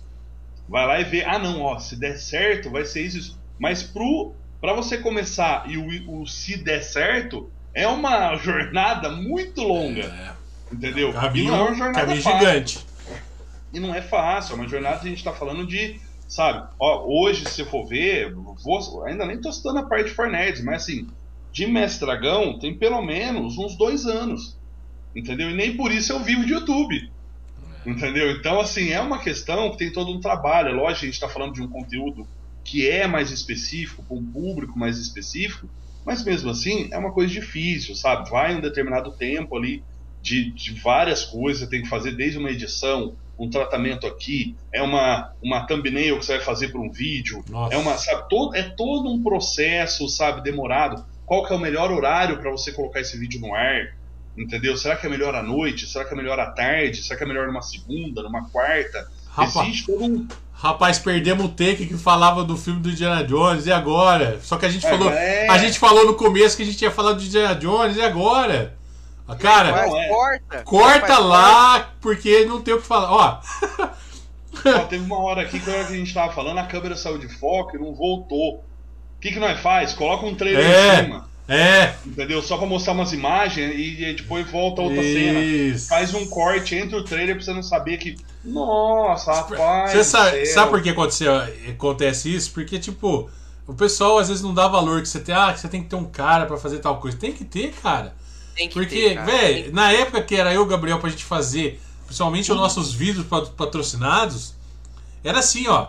Vamos lá, fica na posição que você vai que nós dois vamos ficar. Ficávamos sentados. Focou, focou, vai. Dava play, velho, vai, falar, falar, falar, falar. Depois tinha que levantar e conferir de novo. Deu foco. Certo. Saiu voz. Tá, tá sincronizado. vamos agora, vamos continuar, entendeu? Porque senão você pegava o material bruto, você chegava em casa e chorava. Você falou, e agora? Cara, Ah, e agora? E agora? Não, era, era, é, é um, é, um, é, é algo que é trabalhoso. Então, assim, o pessoal tem que realmente dar uma olhada nisso aí, ver realmente o, o que vale a pena ou não, sabe? Mas todo o, ga, o gasto que eu falo, assim, de, de tempo, não é nem gasto financeiro, não. De tempo, de energia, de tudo, sabe? Tem que ser muito bem avaliado. Isso aí que o Rodrigo falou é uma, uma coisa importantíssima, que é algo que eu levei para o canal e levo até hoje, que é essa questão de você não fazer do teu hobby um, uma obrigação, sabe? Um negócio como se fosse um serviço. Não, é hobby, então tem que ser hobby mesmo. Entendeu? Para você fazer que é algo que te desestressa, que te alivia, que tira daquela tua rotina que você tem. Te faz Então, bem, acho tem que é- te fazer bem, cara. Tem que fazer bem. tem que Hoje, hoje eu consigo fazer isso. Eu, eu faço conteúdo pro YouTube e é algo pra mim que é leve. Eu faço com gosto, porque é um negócio que eu tô fazendo, eu tô jogando, que é o que eu gosto de fazer, tô jogando RPG, que é o que eu gosto de fazer, e assim, não é à toa que tudo que eu faço eu faço ao vivo. Ele tem edição. Né? Eu- faz ao vivo. Isso se chama trauma. Isso isso chama trauma de edição. Então, assim, faz ao vivo, porque aí você bate no peito e fala assim: o ao vivo eu tenho que me virar. É. Entendeu? Se ficar sem assunto, eu falo. Se der um problema aqui, eu faço. Não importa, mas é melhor do que eu ter que editar tudo isso aqui depois. Nossa senhora. Entendeu? Então é, É fácil, não. complicadíssimo, cara. Hoje eu só faço isso. Tudo bem que o formato do podcast é ao vivo, realmente não tem edição, não tem o que fazer. Mas isso também foi uma das coisas que incentivou eu e o Rodrigo a começar com isso também. Não Justamente. ter- Não Eu ter lembro- edição, entendeu? Isso Eu lembro, foi o bom que eu falei aqui, eu conversei com o João. Falei, João, vamos fazer uma coisa que a gente não sirva de obrigação, cara. Vamos É, trazer, primeiro, primeira regra nossa, trazer quem a gente quer. Entendeu? A gente não tem que. Ninguém vai ficar, ah, precisa levar fulano, precisa falar ficando. Segunda regra, nós vamos falar do que a gente quiser. Entendeu? Vamos discutir o que a gente achar que tem que discutir com toda a responsabilidade. O que eu acho que é muito importante estar deixando claro aqui, que são três pessoas que mexem com comunicação aqui, e tem acontecido umas coisas que é para deixar bem claro para todo mundo que você estando no YouTube, você estando no Spotify, você estando no Raio que Parta, tem a responsabilidade pelas coisas que você fala. Eu né? sempre falei isso pro Rodrigo. Tem a Eu responsabilidade. respeito- Eu respeito a opinião de qualquer pessoa que vier aqui. Mas eu falo o que precisar falar. Porque assim, a gente sabe os incidentes aí que teve recentemente. E o negócio pegou feio. E assim, eu falo pro Rodrigo que existe limites. Terra plana é limite, antivacina é limite, sabe? É, nazismo, nazismo é limite. Pelo amor Então de tem limite.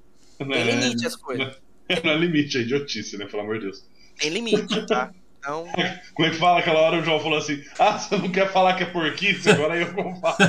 é, você Ó. entendeu? Não, mas eu entendi. É o que eu falar, não é porque você respeita que você concorda também. Exatamente. Claro, Entendeu? claro. São duas coisas completamente diferentes. Às vezes você vira ali e fala, não, eu respeito, né, mas eu não concordo que você é um idiota. Então, assim, tipo, isso aí, É, ué. entendeu? É, então, assim, é normal isso, entendeu? Mas É. eu falo assim, mas eu acho legal ter essa, vocês terem essa consciência de, às vezes, assim, ter uma pessoa que pode chegar aqui e até pode ter um debate, às vezes nem tão profundo ou problemático, digamos assim, né? Como os que, os que foram citados aqui, mas que às vezes tem uma opinião diferente, tudo igual eu posso muito. Eu já, já vi pessoas de chegarem para mim e criticar o fato de que eu, por exemplo, acho muito importante que uma criança, que quando eu digo criança, criancinha e o adolescente jogue jogos eletrônicos, jogue RPG. Isso é muito bom, desde que todos eles façam aquilo que está voltado para a sua faixa etária. Sim. Entendeu? Então acho que O- isso é muito de- importante. Ah, Só colocando um adendo aqui, existe faixa etária, viu? É só procurar Sim, lá. Existe recomendação, tá, gente? Isso. Pelo É, amor de Deus. não faça da sua preguiça o, o terror da vida dos outros, hein? Eu sei, eu sei, eu sei que na época que a gente jogava videogame com mais afinco e tal, na época de moleque, ninguém tava nem aí pra isso. Você jogava Resident Evil com 10 Mor- anos de idade, era Mor- isso. Mortal Kombat era felicidade. Era Mortal Kombat, era da Sim. Fatality. E você, anotava na mão como é que era o Fatality pra arrancar a cabeça do coleguinha. A graça era essa. A graça era essa, entendeu? É. Mas Existe- hoje em dia as coisas mudaram. As coisas mudaram. Você não vai entregar GTA V pro moleque de 10 anos. Não pode, isso tá errado. Exatamente, João. Isso, isso eu já falei uma vez, aconteceu. ah, vou até citar aqui. Aquela vez que aconteceu aquela tragédia na escola de Suzano. Sim. que houve todos aqueles problemas. Eu lembro até hoje, e eu tenho que falar isso. Infelizmente, houve um comentário infeliz de um delegado que citou que o garoto provavelmente fez tudo aquilo porque ele jogava jogos e não sei o que, e citou que foram encontrados livros de RPG na casa. É, isso aí é direto, né? Direto. Papapá, papá. Eu ainda citei, eu, eu até fiz um vídeo falando sobre isso no canal, tudo. Porque assim, é o que a gente fala, gente, por favor, você vai procurar. Sabe, essa é a coerência. Antigamente era fácil porque nada era tão realista. Hoje os gráficos são mais realistas, tudo te dá muito mais imersão dentro de um jogo. Então, realmente, isso não quer dizer que não é problemático. É problemático sim. A pessoa Querendo- fala assim, E querendo ou não, né, Gabriel? A gente, a, gente, a gente tinha acesso a essas coisas nos anos 90, no começo dos anos 2000, tudo de forma ilegal. É pirataria é, pura. era, era um negócio banquinha, completamente diferente. sabe? Você ia na banquinha e comprava dois jogos por 10 reais, entendeu? Você comprava Era Resident Evil, você comprava o que você queria. Não, Era não tinha fácil, isso. né? Você vê como que a inflação tá ruim, né? Hoje tá dois jogos é vintão. É, é, pois é. Entendeu? Então eu falo assim, essa é a questão. Às vezes o pessoal olha e fala assim, por exemplo, ah, mas o- os jogos fazem mal sim, eles influenciam. E aí eu tenho que concordar, o jogo influencia sim, mas não é só o jogo. Não. Você entendeu? O jogo influencia, um filme influencia, uma série influencia, uma novela, um noticiário, os problemas da tua casa influenciam. Entendeu? Então tudo influencia uma pessoa. Então é difícil quando eles jogam um ponto como se fosse só aquilo o problema, quando não é. Uma coisa que influencia muito é a sua é, falta de responsabilidade influencia.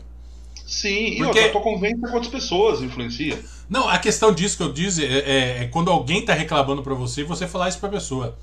A sua falta de responsabilidade influencia. Porque se você acha que é o mundo que tem que criar o que é seu, já começou com uma falta de responsabilidade muito grande. É fácil, em qualquer acontecimento, você terceirizar a culpa. É muito fácil. Essa é a parte Claro. mais fácil. Você pega um livro, você pega aquilo, ah, é porque o cara jogava videogame. Beleza. Então, quer dizer, se um, tem um zilhão e meio de jogadores no mundo. Então era pra já ter matado todo mundo e só ter sobrado jogador. Não, é aquela Exatamente. coisa. Você quer, você quer um livro mais subversivo do que Clube da Luta? Clube da Luta é um negócio altamente subversivo. ó. Se se você lê aquilo com 17, 18 anos, você acha que você tá no paraíso. Você acha que você tá no paraíso. Vamos foder tudo, entendeu? E que se exploda o mundo. Aí quando você lê de novo, quando você assiste o filme de novo depois de mais velho, você começa a ver as, as sutilezas daquilo, as ironias que tem naquilo que o, que o Chuck Palahniuk escreveu, que o David Finch fez no livro, você começa a ver no, no filme, você começa a ver as sutilezas daquilo que você não percebe. Da mesma forma que, por exemplo, a gente tá- eu sentei aqui Resident Evil. Filme de zumbi, história de zumbi, é um negócio que tem umas sutilezas ali de superpopulação, de escassez de recurso, o homem sendo lobo do outro homem e tal, não sei o que, e você não pega isso quando você é mais novo. Você tá jogando o negócio ali pela violência, pela emoção e tal. Então, até o, até o seu jeito de ver as coisas e consumir as coisas muda com o decorrer do tempo. Eu falo assim, a opinião que eu tinha com 15 anos de, de uma coisa não é a mesma que eu tenho agora com 30. Mudou. Mudou. E é normal. O que o moleque que joga e joga alguma coisa com 12, quando ele tiver 24, 25, pode ter outra mentalidade. É dif... É, essas coisas são. É difícil, cara. Você não sabe o que, que você vai pensar. Não, e além de tudo, entra isso que o, que o João falou é verdade. Por exemplo, a cabeça que você tinha antes de agora mudou, por quê? Algo te influenciou. É lógico. Alguma coisa te influenciou. Porque a influência também não quer dizer que é só ruim. Entendeu? Porque tem influências boas. Então, assim, algo te influenciou a mudar. Então, tudo influencia. Você não precisa jogar. É o que o Rodrigo falou, é muito fácil jogar culpa em alguma coisa. É, lógico. É muito, é muito fácil você ter a falta de responsabilidade do que, igual o João falou, você pegar o teu o GTA e entregar na mão de uma criança de 10 anos. Isso aí é falta de responsabilidade sua, amigo. Sabe, você tem que ver que aquilo é para uma criança, é para um adolescente de 16 anos, de 18 anos, tem que jogar aquilo. Não aquele que tem 10 anos de idade. Então, assim, é muito fácil você gerar toda essa culpa de, ah, mas também, né? Ah, não, mas também não. E aí? A tua parte é o famoso, vamos lavar as mãos aqui? Não é bem por aí. Então, acho que tem sim essa questão, né? De, de sempre poder olhar todos esses espectros, sabe? E aí é onde entra o que a gente, né, voltando, tentando retomar a origem da conversa, que são as opiniões que você pega diferente das pessoas. Então, acho que é interessante quando a pessoa vem e fala assim, ó, não, mas eu acho que o jogo influencia. Pô, vamos discutir sobre isso. Você, você consegue discutir de forma civilizada. É só quando a ideia é muito né, idiota que não dá para discutir. Mas quando eh, você tem uma, uma conversa centrada ali, você consegue falar por que, que você acha que isso é ruim. Então. Entendeu? Mas o que, que, que, acontece? E aí tudo tem que ser debatido de uma forma civilizada. É, é, é, eu realmente eu concordo plenamente. Você pode discordar de tudo. Desde que você tenha argumento para sustentar o porquê que você está discordando. Também. Agora, discordar por discordar Famoso ou, porque ou, sim, porque não, né? Ou concordar porque concordou também não resolve nada. Então, a gente já teve debates de pessoas que pensa, pensam diferente da gente. É, nós também já precisamos mudar nossa cabeça para alguma coisa que a gente escuta, porque depois, sempre que a gente termina a conversa, a gente passa um feedback um pro outro, João, porque onde a gente acertou, onde errou, principalmente quando o negócio fica um pouco mais aflorado, né? E essa é a ideia do, do, do Blackcast, cara. A gente vai trazer todo mundo que tem argumento para conversar, tem todo esse limite, essas, essas coisas que a gente fala. Ninguém vai chegar aqui, ah, então porque não presta, não sei coisa, aí a gente já corta, porque a gente não tá aqui para fazer palanque pra gente pra fazer aquilo, tá aqui para bater papo, entendeu? Para trazer um conteúdo que interessa para todo mundo. Agora, é, seria muito fácil a gente ser palanque de, de, de, de rodinhas, de, de, de picuinhas, é, é fácil. Dá pra gente fazer um, um podcast de fofoca aqui top. Entendeu? Então, a gente faz o seguinte: a gente põe a câmera sempre do pescoço para baixo e mete o pau. É, é, delicioso, dá pra fazer tranquilamente. Então, é, é isso. A gente tá aqui para discutir argumentos. Então, por isso que a gente sempre pede, pede feedback do convidado para saber onde que a gente tá, por onde a gente tramitou nisso tudo, né? Sim. Pra gente saber o que, que a gente tá fazendo, porque senão a gente também é, em alguns momentos tem que se policiar, porque às vezes a gente, em, em alguns tipos de, de, discussões, você se impõe um pouco mais ou um pouco menos. Então, até isso a gente tem que ponderar, né? Porque as, as coisas não funcionam por imposição. Mas que eu, eu acho o seguinte: se vier alguém aqui que me faça mudar de opinião, eu não vou ser hipócrita falar, não, eu não vou mudar porque eu só penso assim a vida inteira. Cara, legal, era o argumento que eu precisava escutar. Exato, você não, você não tá sujeita a ter aquela opinião para sempre. É lógico. Entendeu? Porque do mesmo jeito que dos 15 pro 30 você muda, do 30 pro 31 também. No, do 30 pro 31 em um dia, tá mudando, entendeu? É, a vida é essa. Eu acho que é, esse quem, é o ponto. Quem, quem não se permite mudar tá condenado a ser a mesma pessoa pro resto da vida. Isso é terrível. Ah, não, Isso nossa. é terrível. Não, não, pelo amor de Deus, gente, vamos evoluir, vamos aprender. não, é, ó, experiência para tudo, tudo que for fazer, independente que for, experiência é o que vai moldando a pessoa, sabe? As influências tudo mais. Só olha o que foi influência ruim. Se você conseguir analisar uma influência ruim, para com aquilo. É. Entendeu? Muda. tenta fazer outra coisa pra, pra não cair em ciladas da vida aí. Mas isso aí é importante, cara. Eu acho que a experiência. Aqui foi pra falar disso, né? Desde a parte do cinema até da parte que a gente estava falando agora do YouTube, comunicação e tudo mais. Vocês podem ver que a maioria da parte, da maioria da parte na conversa, a gente está falando do quê? De experiências. Coisas que foram adquiridas tudo mais, e com certeza que fizeram, por exemplo, hoje eu tá ali no, no YouTube, o Rodrigo e o João tá aqui no, no Blackcast, é tudo graças a isso. Foram experiências, coisas que tiveram de acontecer para a gente estar tá aqui agora, entendeu? Influências boas e talvez algumas ruins que a gente conseguiu abstrair aqui para não gerar nenhum problema, e tamo aí. É isso aí. Cara, foi simplesmente sensacional. Conversar com bom. você é sempre muito bom, né, cara? É, é o que eu falei, o problema aqui é parar, filho. Só isso. Pelo amor de Deus, porque senão, nossa, não dá trela pra mim, não, filho. Eu sou filho de italiano, pode ficar falando. É, nossa, os caras começam a falar um monte de coisa. Quando vira, eu falo, nossa, duas horas da manhã, meu Deus. Alguém grita gol. Tem que trabalhar amanhã. No, meio, no meio da conversa grita gol e o comemora e continua narrando e assim vai. Não, Cara, bom demais, bom demais. Queria agradecer mais uma vez aí a disponibilidade de tempo por ter participado aqui do Blackcast. Foi uma conversa muito enriquecedora, a gente conhecer os bastidores do cinema, conhecer, falar de comunicação, que eu acho que veio a calhar um, um momento muito importante para falar sobre a responsabilidade disso.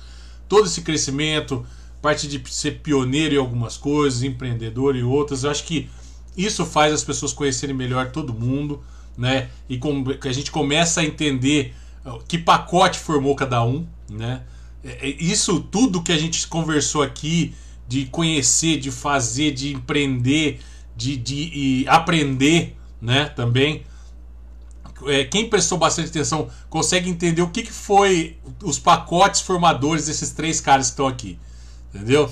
Cada pacotinho, cada download, cada upload, cada coisa que aconteceu na nossa cabeça é, de, de, de ter discernimento, de saber que a gente não é o 100% certo, mas também não somos 100% errado.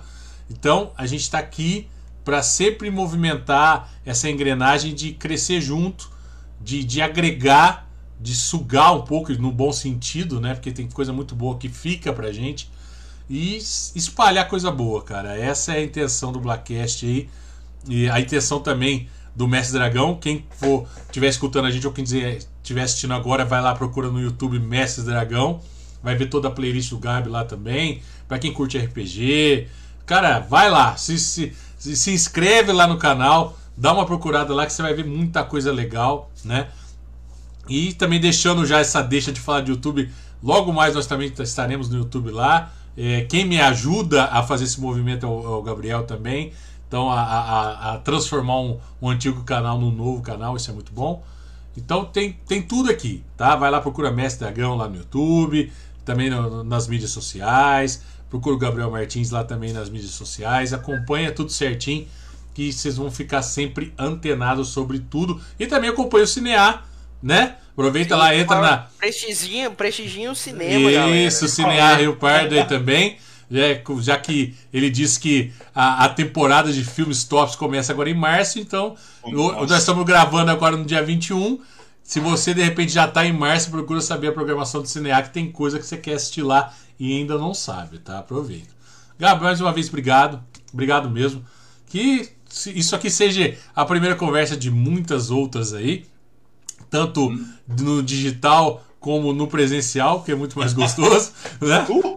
E que a gente se, se esbarre, se converse, se, se, se permita sempre é, precisando de conversa, de, de conselho, de qualquer outra coisa, a gente está sempre aí trocando ideias. E se tudo me permitir, ah, farei parte do próximo RPG. Coraçãozinho é, batendo forte. e olha, meu Deus do céu, isso é bom demais. Rodrigo tá até em êxtase depois dessa. Ah, eu saí do corpo, eu tive que pegar a alma e pôr de volta aqui. eu vi ela saindo aí, é. devagarzinho, retomando ela. Mas ó, até aproveitando a situação então, pra galera que estiver ouvindo aí, ó, o Rodrigo já falou, vou reforçar. Como a gente provavelmente aí é, vamos ter muitas coisas ainda para ver no canal, então nós estamos com um foco muito grande no RPG de mesa. Hoje, para quem curte, nós temos RPG focado com temática de Naruto, nós temos oh. RPG de mesa focado com temática de Pokémon. Nós temos RPG de mesa, de mesa focado com temática de Final Fantasy. E futuramente o Rodrigo, é isso aí eu já posso falar aqui, não tem problema, o pessoal do canal já sabe. O Rodrigo vai participar do nosso próximo RPG de mesa, que é baseado em um RPG futurista espacial Mass Effect. Nós iremos jogar aí, muito bom. Eu tenho certeza que o Rodrigo vai gostar de jogar com nós. Já tá acostumado, já é de Ma casa já. Imagina que eu vou gostar. Oh, mas, então... mas, mas, só tem, mas só tem uma exigência. O final tem que ser melhor do que o final que o povo reclama aí da primeira trilogia do Mass Effect, hein? Fica tranquilo que... Pau, a gente faz ser é melhor, a gente faz ser melhor. Então... Não, é, se, se história não depende só do Messi, porque tem a união do Messi com os jogadores, eu tô feito porque eu tenho os melhores jogadores que existem. Então, olha eu não, só. Eu não preciso nem falar nada. Isso aí eu já citei uma outra vez, eu tive a oportunidade de participar de um outro podcast, eu já falei isso, eu tenho uma mesa de RPG com os ótimos jogadores e agora o meu favorito vai estar tá jogando. Ô, oh, louca, dois então... pontinhos na ficha aqui, anotei. carisma. carisma. Eu acho que eu tirei um 20 aqui, hein, cara. então o Rodrigo vai estar jogando com a gente. E aproveitando a situação, já deixo aqui, porque aí pode usar esse vídeo de prova, tá? Já tô avisando, porque amanhã ou depois fala assim: ah, o Gabriel falou, tá aqui a prova, tá? Amanhã ou depois, se o Blackcast estiver no YouTube, já tem parceria com o Mestre Dragão. Aê! Olha só. Tá ajudando a divulgar. Nós vamos incrementar a galera que estiver no Mestre Dragão. Vai lá acompanhar o Blackcast também. Mas vamos fazer toda uma parceria lá pro Blackcast também subir no YouTube, nós juntos e ir pra cima cada vez mais. É isso aí. Opa, cara. vai dar certo. Obrigado. Só, só tem que dizer obrigado, né, cara? Ô, louco, é isso. Eu queria agradecer. Eu, que, eu cheguei e falei assim, Rodrigo, ele foi lá, eu falei, Rodrigo, eu vou ter uma folga, deixa eu participar do Blackcast. Consegui uma folga finalmente. Vai coincidir, vai coincidir. Mas foi bom demais, cara. Pô, não tinha, não tinha coisa melhor para acontecer aí também. Galera, acompanha a gente o seu podcast de segunda-feira. Se você acha que a tua segunda-feira é brava, é porque você ainda não escutou o Blackcast ou assistiu o Blackcast, tá? Dá aquela relaxada, e aproveita a tua semana, porque as coisas boas acontecem naquele dia que você acha que é o pior. Então, fica atento a isso aí. Nosso e-mail, bla.podcast123.gmail.com e acompanhe a gente nas mídias sociais, que a gente sempre vai lançando já os nossos convidados uns diazinhos antes, lá para quinta, sexta-feira, já tá saindo os nossos posts aí com o próximo convidado, beleza? E o mês de março vai começar quente também, já tem, é. já ah, tem gente pro, preparada aí, hein? Isso, vai de convidado ao Matrix, mais ou menos assim. É, exatamente, isso aí. isso aí. Galera, mais uma vez, muito obrigado. Obrigado por todo mundo que participou aqui da live. Ó, tivemos a, participação até lá de Portugal. Nossa, que, que legal, né, cara? É, por isso que a, a, é legal de, o, o, convidado trazer as pessoas diferentes aqui, apesar de eu conhecê-lo, né? As pessoas diferentes aqui, porque várias outras pessoas vão entrando, vão tirando dúvida, vão consumindo o nosso conteúdo, vão deixando dicas, né, pra, pra gente sempre melhorar evoluir e, claro, sempre trazer o melhor para você. Galera, até a próxima segunda-feira, no próximo episódio. Para você que acompanhou a gente através do Spotify, Vai lá assistir o nosso vídeo também na nossa página do Facebook. Para você que pegou na metade e quer, puta, tava tão interessante, mas precisei fazer outra coisa, só entrar no Spotify, Deezer, todas as plataformas, escuta o nosso episódio completinho lá, beleza? Grande abraço e até o próximo episódio aqui do Blackcast. Valeu!